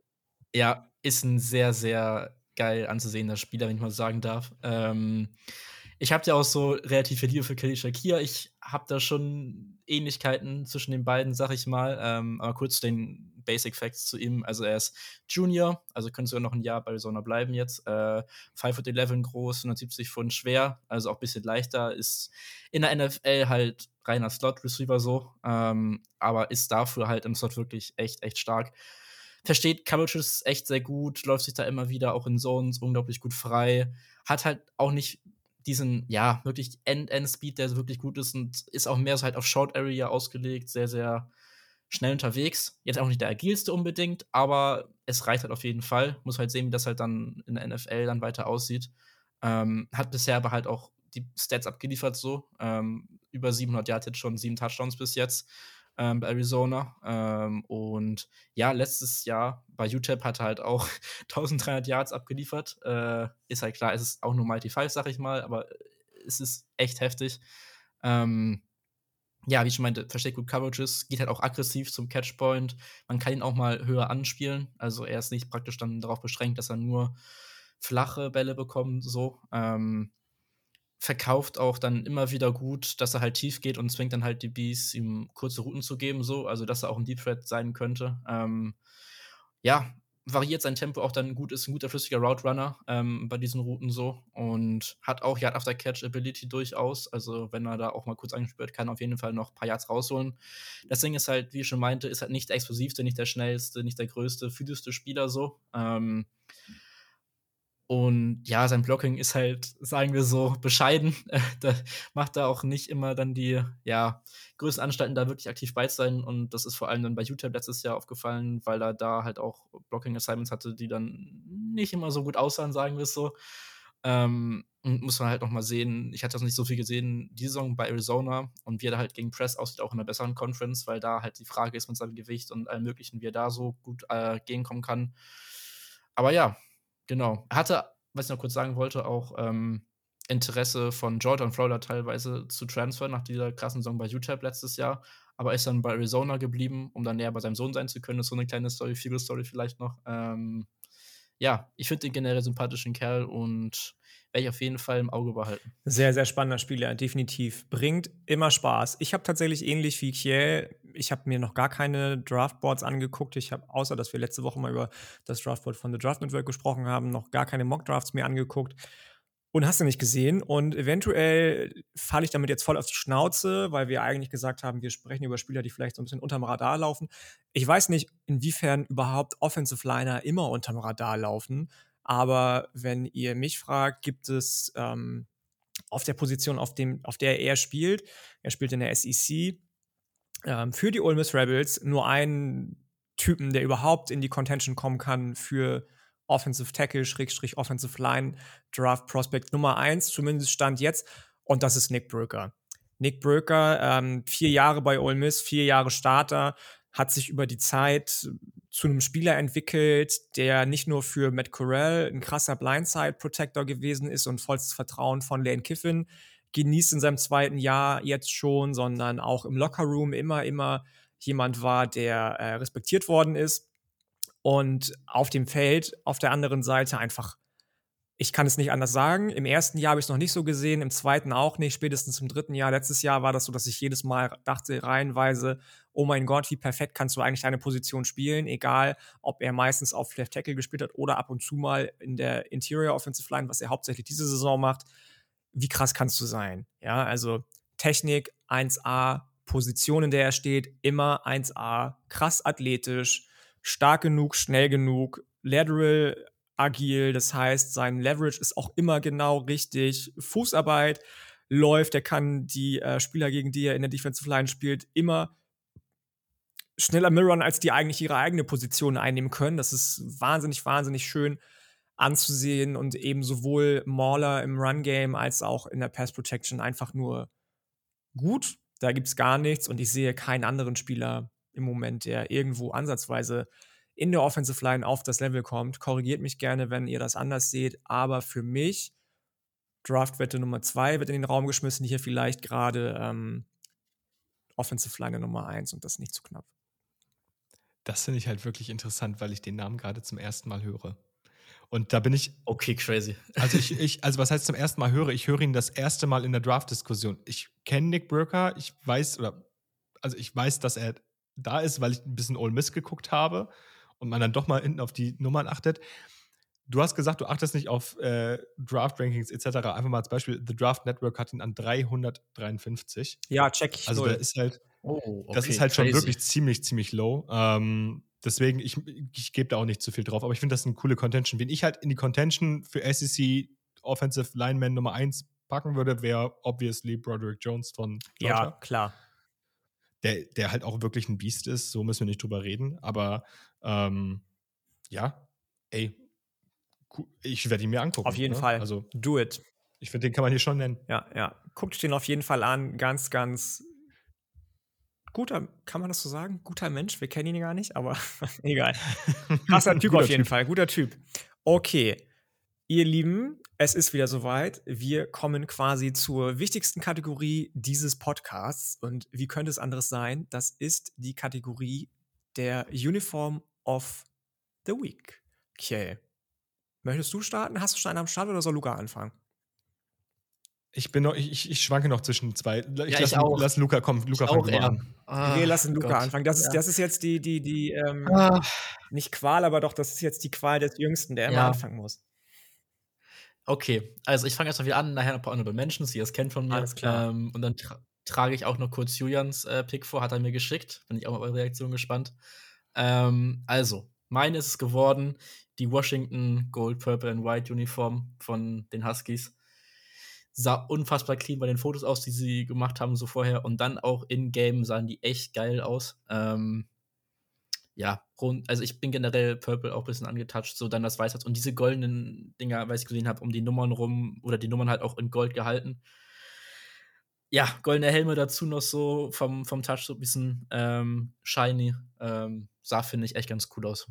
Achso, und dann genau, Julians Pick äh, war Colorado State. Die, oh. ähm, das verstehe ich oh, gar nicht, weil ich zu sagen. Doch, doch. Ich finde die nicht find auch nicht gut. Ich, ich, ich, ich, fand die Loki ja, auch nicht schlecht. Ich hätte sie nicht als meine genommen, aber ähm, ich fand halt die Idee so gut, dass du diese Farben oder diese Flagge vom Startmäßig halt auf deinen Helm und auf die Schulter Das machen sie halt jedes Jahr ähm, und ähm, jedes Jahr machen sie das auch in der gleichen Woche, nach der sie ähm, quasi auch ihre grün-orangen Uniform anhaben und auch die finde ich immer nicht gut. Die ganz normale Farbkombination von Colorado ja. State, grün-gold, finde ich super geil. Auch die All-Whites da finde ich immer sehr clean. Aber diese beiden Uniforms von Colorado State, da muss ich jetzt mal kurz einhaken oder dazwischen grätschen. Die finde ich beide leider nicht so gut. Und zu deinem Pick, Luca, Washington. Ich mag All Whites, ich mag allgemein die Uniforms von Washington sehr. Aber hätte mir besser gefallen, wenn das nicht der Chrome Helmet gewesen wäre, weil der mir ein bisschen zu shiny fast gewesen ist. Ja, ja, in-game sah das teilweise mhm. ein bisschen aus manchmal, das stimmt. Ähm, ja, aber gut, Kiel. Also ich finde es halt, halt cool, dass sie die Flagge einarbeiten und ich finde es auch irgendwie ganz, ganz, also es ist ein netter Aspekt, aber dafür müsste die Flagge halt gut aussehen, damit man da irgendwas dran findet, ne? Also ich, die Flagge ist halt einfach, also ich weiß nicht, die Flagge erinnert mich irgendwie so an das Logo von so einer Kinderspielmarke. So, keine Ahnung. So, so, so Hasbro oder so. Also, ja, das. Ist, das, das finde ich halt, das finde ich halt einfach nicht so nice. Ähm, aber das, also das restliche Jersey finde ich cool, aber mir, mir gefällt dieses, dieser Aspekt mit der Flagge nicht. Ich finde die Idee cool, aber ich, ja, vom, die, die Flagge gefällt mir nicht. So, lassen wir es dabei. Genau. Und ähm, ja, jetzt muss ich mich entscheiden. Mir wurde die Entscheidung leider nicht abgenommen. Ähm, Tut mir leid. Ähm, ja, es ist wie es ist. Komm, let's do it. Ich habe sie neulich im Discord als ähm, schwarz mit Textmarker bezeichnet. Ja. Aber wir müssen ja. jetzt einfach, wir müssen jetzt einfach mal über Oregon sprechen. So. Ähm, das ist bei Oregon, kannst du gefühlt jede Woche das Jersey rauskramen und du kannst jede Woche dafür einen Case machen, dass sie eventuell hier in so einer Top, ähm, in so einer Top-Liste, Top-Tier-Liste genannt werden. Ich fand, diese Woche sahen sie aber echt cool aus. Also es sah einfach cool aus, es sah, sah fresh aus, es sah, es sah es sah nicht clean aus, aber es sah auf jeden Fall so bunt aus, es sah bunt aus, ohne dabei zu quietschig zu werden und zu, zu wirr zu werden. Das, was TCU letzte Woche gemacht hat, waren halt bunte Farben aneinandergereiht, ja. die nicht zueinander gepasst haben. Aber dieses, diese Textmarker, diese grellen Textmarker-Elemente auf diesem ganz, ganz schwarzen, ja. das fand ich, sah halt einfach cool aus. Erfrischend. Das sah erfrischend aus, genau. So. Wie so im Prinzip, also wenn es ein Getränk wäre, wäre es so eine schöne Zitronenlimonade. so eine schöne Zitronenlimonade, ja, das das ist gut. Meine Entscheidung wurde mir auch tatsächlich noch nicht abgenommen, leider. Ähm, aber ich glaube, ähm, ich bin mir relativ sicher, mit wem ich gehe. Ich hatte auch viele, viele in der Contention. Ich mache das dann ähnlich wie Luca. Hau noch mal so ein paar raus, die in der Verlosung drin waren. Meine Nummer eins diese Woche ist ein Team, über das wir, glaube ich, innerhalb dieses Podcastes mit Ausnahme von dem Defensive End Jalen Ferguson noch nie gesprochen haben, während ich dabei bin, der jetzt für die, Buff für die, für die ähm, Baltimore Ravens spielt, beziehungsweise, ach, nee, Quatsch, äh, nee, den gibt es gar nicht mehr, ne? Kurz Fettnäpfchen. Ich könnte kurz gucken. Sprich ähm, weiter. Louisiana Tech ähm, mit einer Uniform, die so ein bisschen Baby, Baby, Baby Blue und dunkelrote Helme impliziert. Auf den Helmen auch Baby Blue Streifen mit Weiß drauf. Und ähm, weiße, weiße Jersey-Pants dazu, weiße Hosen, weiße Handschuhe, weiße Gloves. Und ähm, da gab es für mich tatsächlich dann am Ende, obwohl ich noch einige andere, zu denen komme ich gleich noch, ähm, in der Contention hatte, keine zweite, keine zweite Wahl. Ja. Ja, ähm, kurz zu Jalen Ferguson. Das ist auch an mir vorbeigegangen und scheinbar auch an Yannick und an Luca. Ja. Jalen Ferguson ist vor ein paar Monaten leider tragisch verstorben. Ja. Ähm, oh. Sorry für das Stelle. Fettnäpfchen, das sollte kein alles, alles cool. Kein Slander ähm, auf irgendeine Art und Weise sein. Das ist tatsächlich in diesem Moment vorbeigegangen. Das ist, ist dann ist, ist tragisch, aber konnte ja, ja, konnt ja hier niemand wissen. Also genau. umso schöner, dass er der einzige äh, Moment war, ähm, in dem für uns Louisiana Tech irgendwann mal relevant war, hat er sich auf jeden Fall verdient. Ja. Ja. Also, ich weiß nicht, die Jerseys ist irgendwie keine Ahnung. Ich bin ja auch bei Bibelou Believer, sag ich mal so. Aber ja, schwierig. weiß nicht. Ich fühle es nicht so. Wenn ich so ja, sehe. fair enough. Alles, alles gut. Ja. Luca, okay. mach doch mal deine, deine restlichen Honorable Matches. Ja. Ja, ja. Ähm, also einmal hatte ich noch Candice gehabt, das war auch Baby Blue. Ähm, und da fand ich einfach die Logos, äh, die sie auf dem Helm hatten, das war einfach nur dieses der weiße Jayhawk und dann halt so blauen Schattierungen rumrum gehabt. Das fand ich sah schon ganz cool Das hatten sie halt auch auf der Schulter gehabt so. Ähm, und ja, ich fand, das war schon cool. Ähm, aber es waren teilweise einfach zu viele verschiedene Blautöne im Endeffekt, um es dann für mich, dass es zur Uniform der Week reicht. Aber ich fand Candice auf jeden Fall nicht schlecht. Dann hatte ich noch mal ein Team, über das wir auch eigentlich so gut wie nie reden. Ähm, Temple äh, hatten komplett äh, rote Uniforms und halt diese, ja, haben sie ständig schon häufiger gehabt, halt mit diesen weißen Applikationen an den Ärmeln und sowas dran. Fand ich ganz clean, wollte ich mal erwähnt haben. Ähm, und ja, ansonsten hatte ich auch noch Oregon aufgeschrieben gehabt, aber wie ich ja schon meinte, da müssen wir halt wirklich ein ganzes Segment am Ende der Saison machen, ähnlich wie bei UCF so. Ähm, und die beste Uniform von denen nochmal eigens rauskühlen oder Top 3 oder was weiß ich. Aber ja, genau. Kurz zu, zu Tempel, das äh, ist ganz lustig. Mein ehemaliger WG-Mitbewohner äh, macht gerade seinen Master bei Tempel und ich habe ihm gesagt, er soll mal berichten, wie das so ist. Jetzt ist der Kontakt gerade nicht so am Start, aber er läuft ja auch nicht immer so gut bei den aus. Deswegen das stimmt. Könnte auch daran Das stimmt, liegen. ja. Meine Honorable Mentions, schwieriges Wort übrigens, äh, waren, und das habe ich auch schon auf Twitter kundgetan, Ole Miss. Ich äh, wurde da abgestraft, Scheiße. ja, von meinem Bruder zum Beispiel, oh. äh, als dass das oh. eventuell Bayern München Retro-Uniform auch hätten sein können. Weiß, Rot, Weiß. Ich fand die ziemlich geil, muss ich sagen. Ich, ich soll dich davon Julian auf jeden Fall aufs Härteste kritisieren, hat er mir geschrieben, weil er, weil, weil er dachte, das kommt als Uniform of the Week auf jeden Fall bei dir, deswegen war ich ein bisschen überrascht, aber. Nein, nein, äh, nein. nein. Boah, ähm, wirklich. Das ist nicht gekommen. Äh, Penn State fand ich sehr clean. Ähm, ich mag das immer, wenn die diese Ringelsocken anhaben, tatsächlich. Das, das äh, mhm. lässt die Uniform mhm. nochmal irgendwie in einem ganz anderen Licht erstrahlen, die ja eh immer relativ sauber gehalten ist. Ähm, die University of Buffalo hatte auch ein relativ cleanes Retro-Jersey, vor allem mit einem Retro-Decal auf dem Helm. Da mochte ich die Farbkombi einfach sehr gerne. Und was ich auch nice fand, war Arizona State. Gelber Helm, weißes Jersey, dunkelrote Hosen und gelbe Schuhe. Das fand ich irgendwie auch cool. Also guckt euch das an. Das war so auf Platz zwei. Das wäre es fast geworden. Und vielleicht ähm, hätte Luca wahrscheinlich eher das genommen anstelle von Louisiana Tech. Aber ähm, bei mir ist es dann eben LA Tech geworden. Ja, ist ja alles gut. Hat ja jeder einen Geschmack und das so, ist so. Ne? So, so, so. Aber trotzdem muss das Old Miss Jersey nicht dabei ja, sein. Ja, ja, come on, come on. Wir sind fast am Ende der heutigen Folge angelangt. Es ist fast schon wieder mal wieder 22 Uhr abends. Wir haben aber noch eine Kategorie und ein paar Worte übrig. Und zwar sprechen wir wie jede Woche Anfang der Woche über unseren Joystick Player of the Week. Luca, gibt es da dieses Wochenende einige, die in die Frage gekommen sind oder hast du nur einen ganz klaren Favoriten von vornherein? Äh, ich habe ich hab, ich hab zwei bei Entscheide dich für einen, Luca. Das ist, jetzt deine Challenge, das ist jetzt deine Challenge ja, für den restlichen Podcast. Entscheide dich So lange, wie du in diesem Podcast noch Teil sein wirst, genauso lange wie wir alle, wird das deine Challenge, sich immer für einen zu entscheiden, von Beginn an.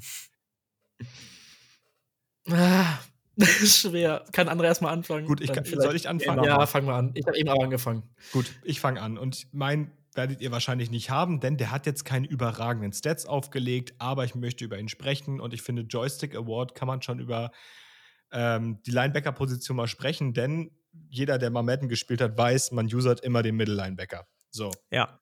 Und wen haben wir da? Ähm, es ist jetzt nicht der klassische Mittellinebacker, aber Harold Perkins von LSU, uh, Freshman. Den habe ich mir auch aufgeschrieben. Ja. Bei, bei LSU beim Spiel direkt ja, nochmal ja, vergessen zu erwähnen. Der, ja, sehr stark. Der sehr macht stark. richtig Spaß. Das ist für mich einer der zwei, drei besten Freshmen diese Saison. Hatte einen, äh, einen Strip-Sack ähm, produziert, Pass-Breakups, spielt Quarterback Spy, also der macht richtig Laune. Das ist ein richtig interessanter Spieler, schon als Freshman einen riesen Impact auf diese LSU-Defense ja. und den sollten wir auf jeden Fall mal im Blick behalten. Ja, ja. Wir geben dir noch ein bisschen Zeit, Luca. Ich mache dann erstmal weiter. Mein Joystick Player of the Week, obwohl auch der im Vergleich zu einem Will Shipley beispielsweise, der über 200 All-Purpose Yards gelaufen und gefangen ist, nicht unbedingt die besten Stats hatte, kommt aus dem Spiel South Carolina gegen Texas A&M und zwar Kevin Banks. Kevin Banks Jr. heißt er, glaube ich, ne, der Running Back? Ich glaube ich glaub schon. schon ja, der letztes Jahr verletzt war und gar nicht mal so viel zeigen konnte, hat jetzt gegen die Aggies gezeigt, ey, wir haben so viele Running Backs irgendwie in der Contention um die Top-Krone neben Bijan, auch mit Tank, Tank Bixby, mit Jamir Gibbs und so weiter und so fort, wie sie alle heißen. Den sollte man auf jeden Fall auch auf dem Schirm haben. Der ist elusive, der bricht Tackle, der ist irgendwie so eine kleine Kanonenkugel, der ist, glaube ich, nur 5'8 groß. Ähm, bringt mir jede Woche aufs neue Spaß und den setzt Shane Beamer jede Woche aufs neue immer wieder anders und immer wieder effektiv ein. Mark my words und ähm, schreibt ihn auf eure Notizzettel. Ja, Evan Harris, Entschuldigung übrigens. Oder? Bin ich richtig? Bin ich, ich glaube, ich glaube, ich glaube, du bist auch nicht beim also du bist irgendwo durcheinander gekommen, Yannick. Ich war gerade die ganze Zeit, Kevin Banks habe ich, glaube ich, nicht mit South Carolina. Das ist.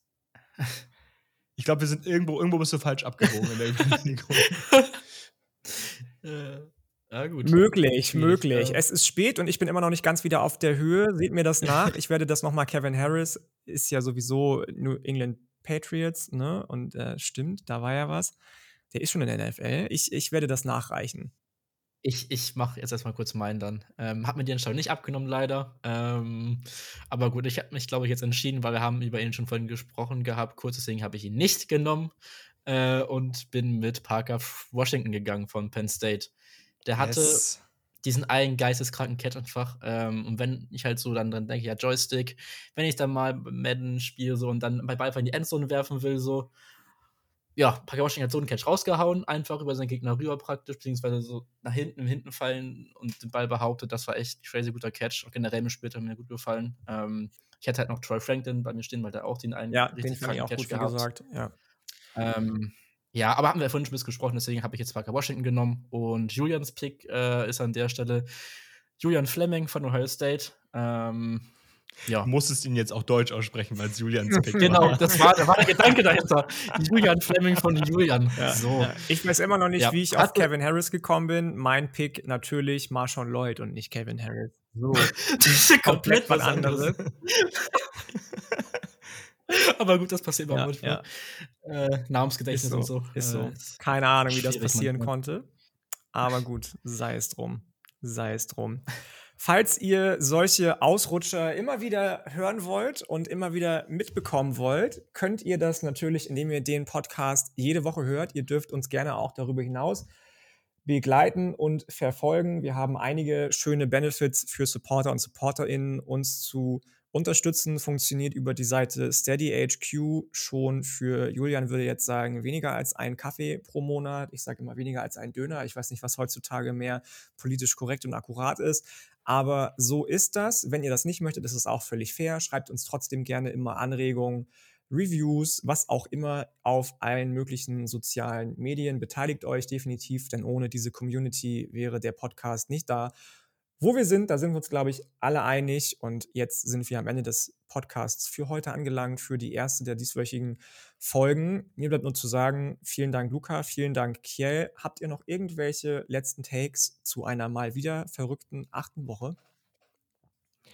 Zu der habe ich leider keine Takes mehr. Die sind jetzt alle aufgebraucht. Aber ich möchte noch einmal erinnern, ich bin immer noch dabei, meine Bachelorarbeit zu schreiben. Ähm, ich brauche noch den ein oder anderen Teilnehmer oder die ein oder andere Teilnehmerin.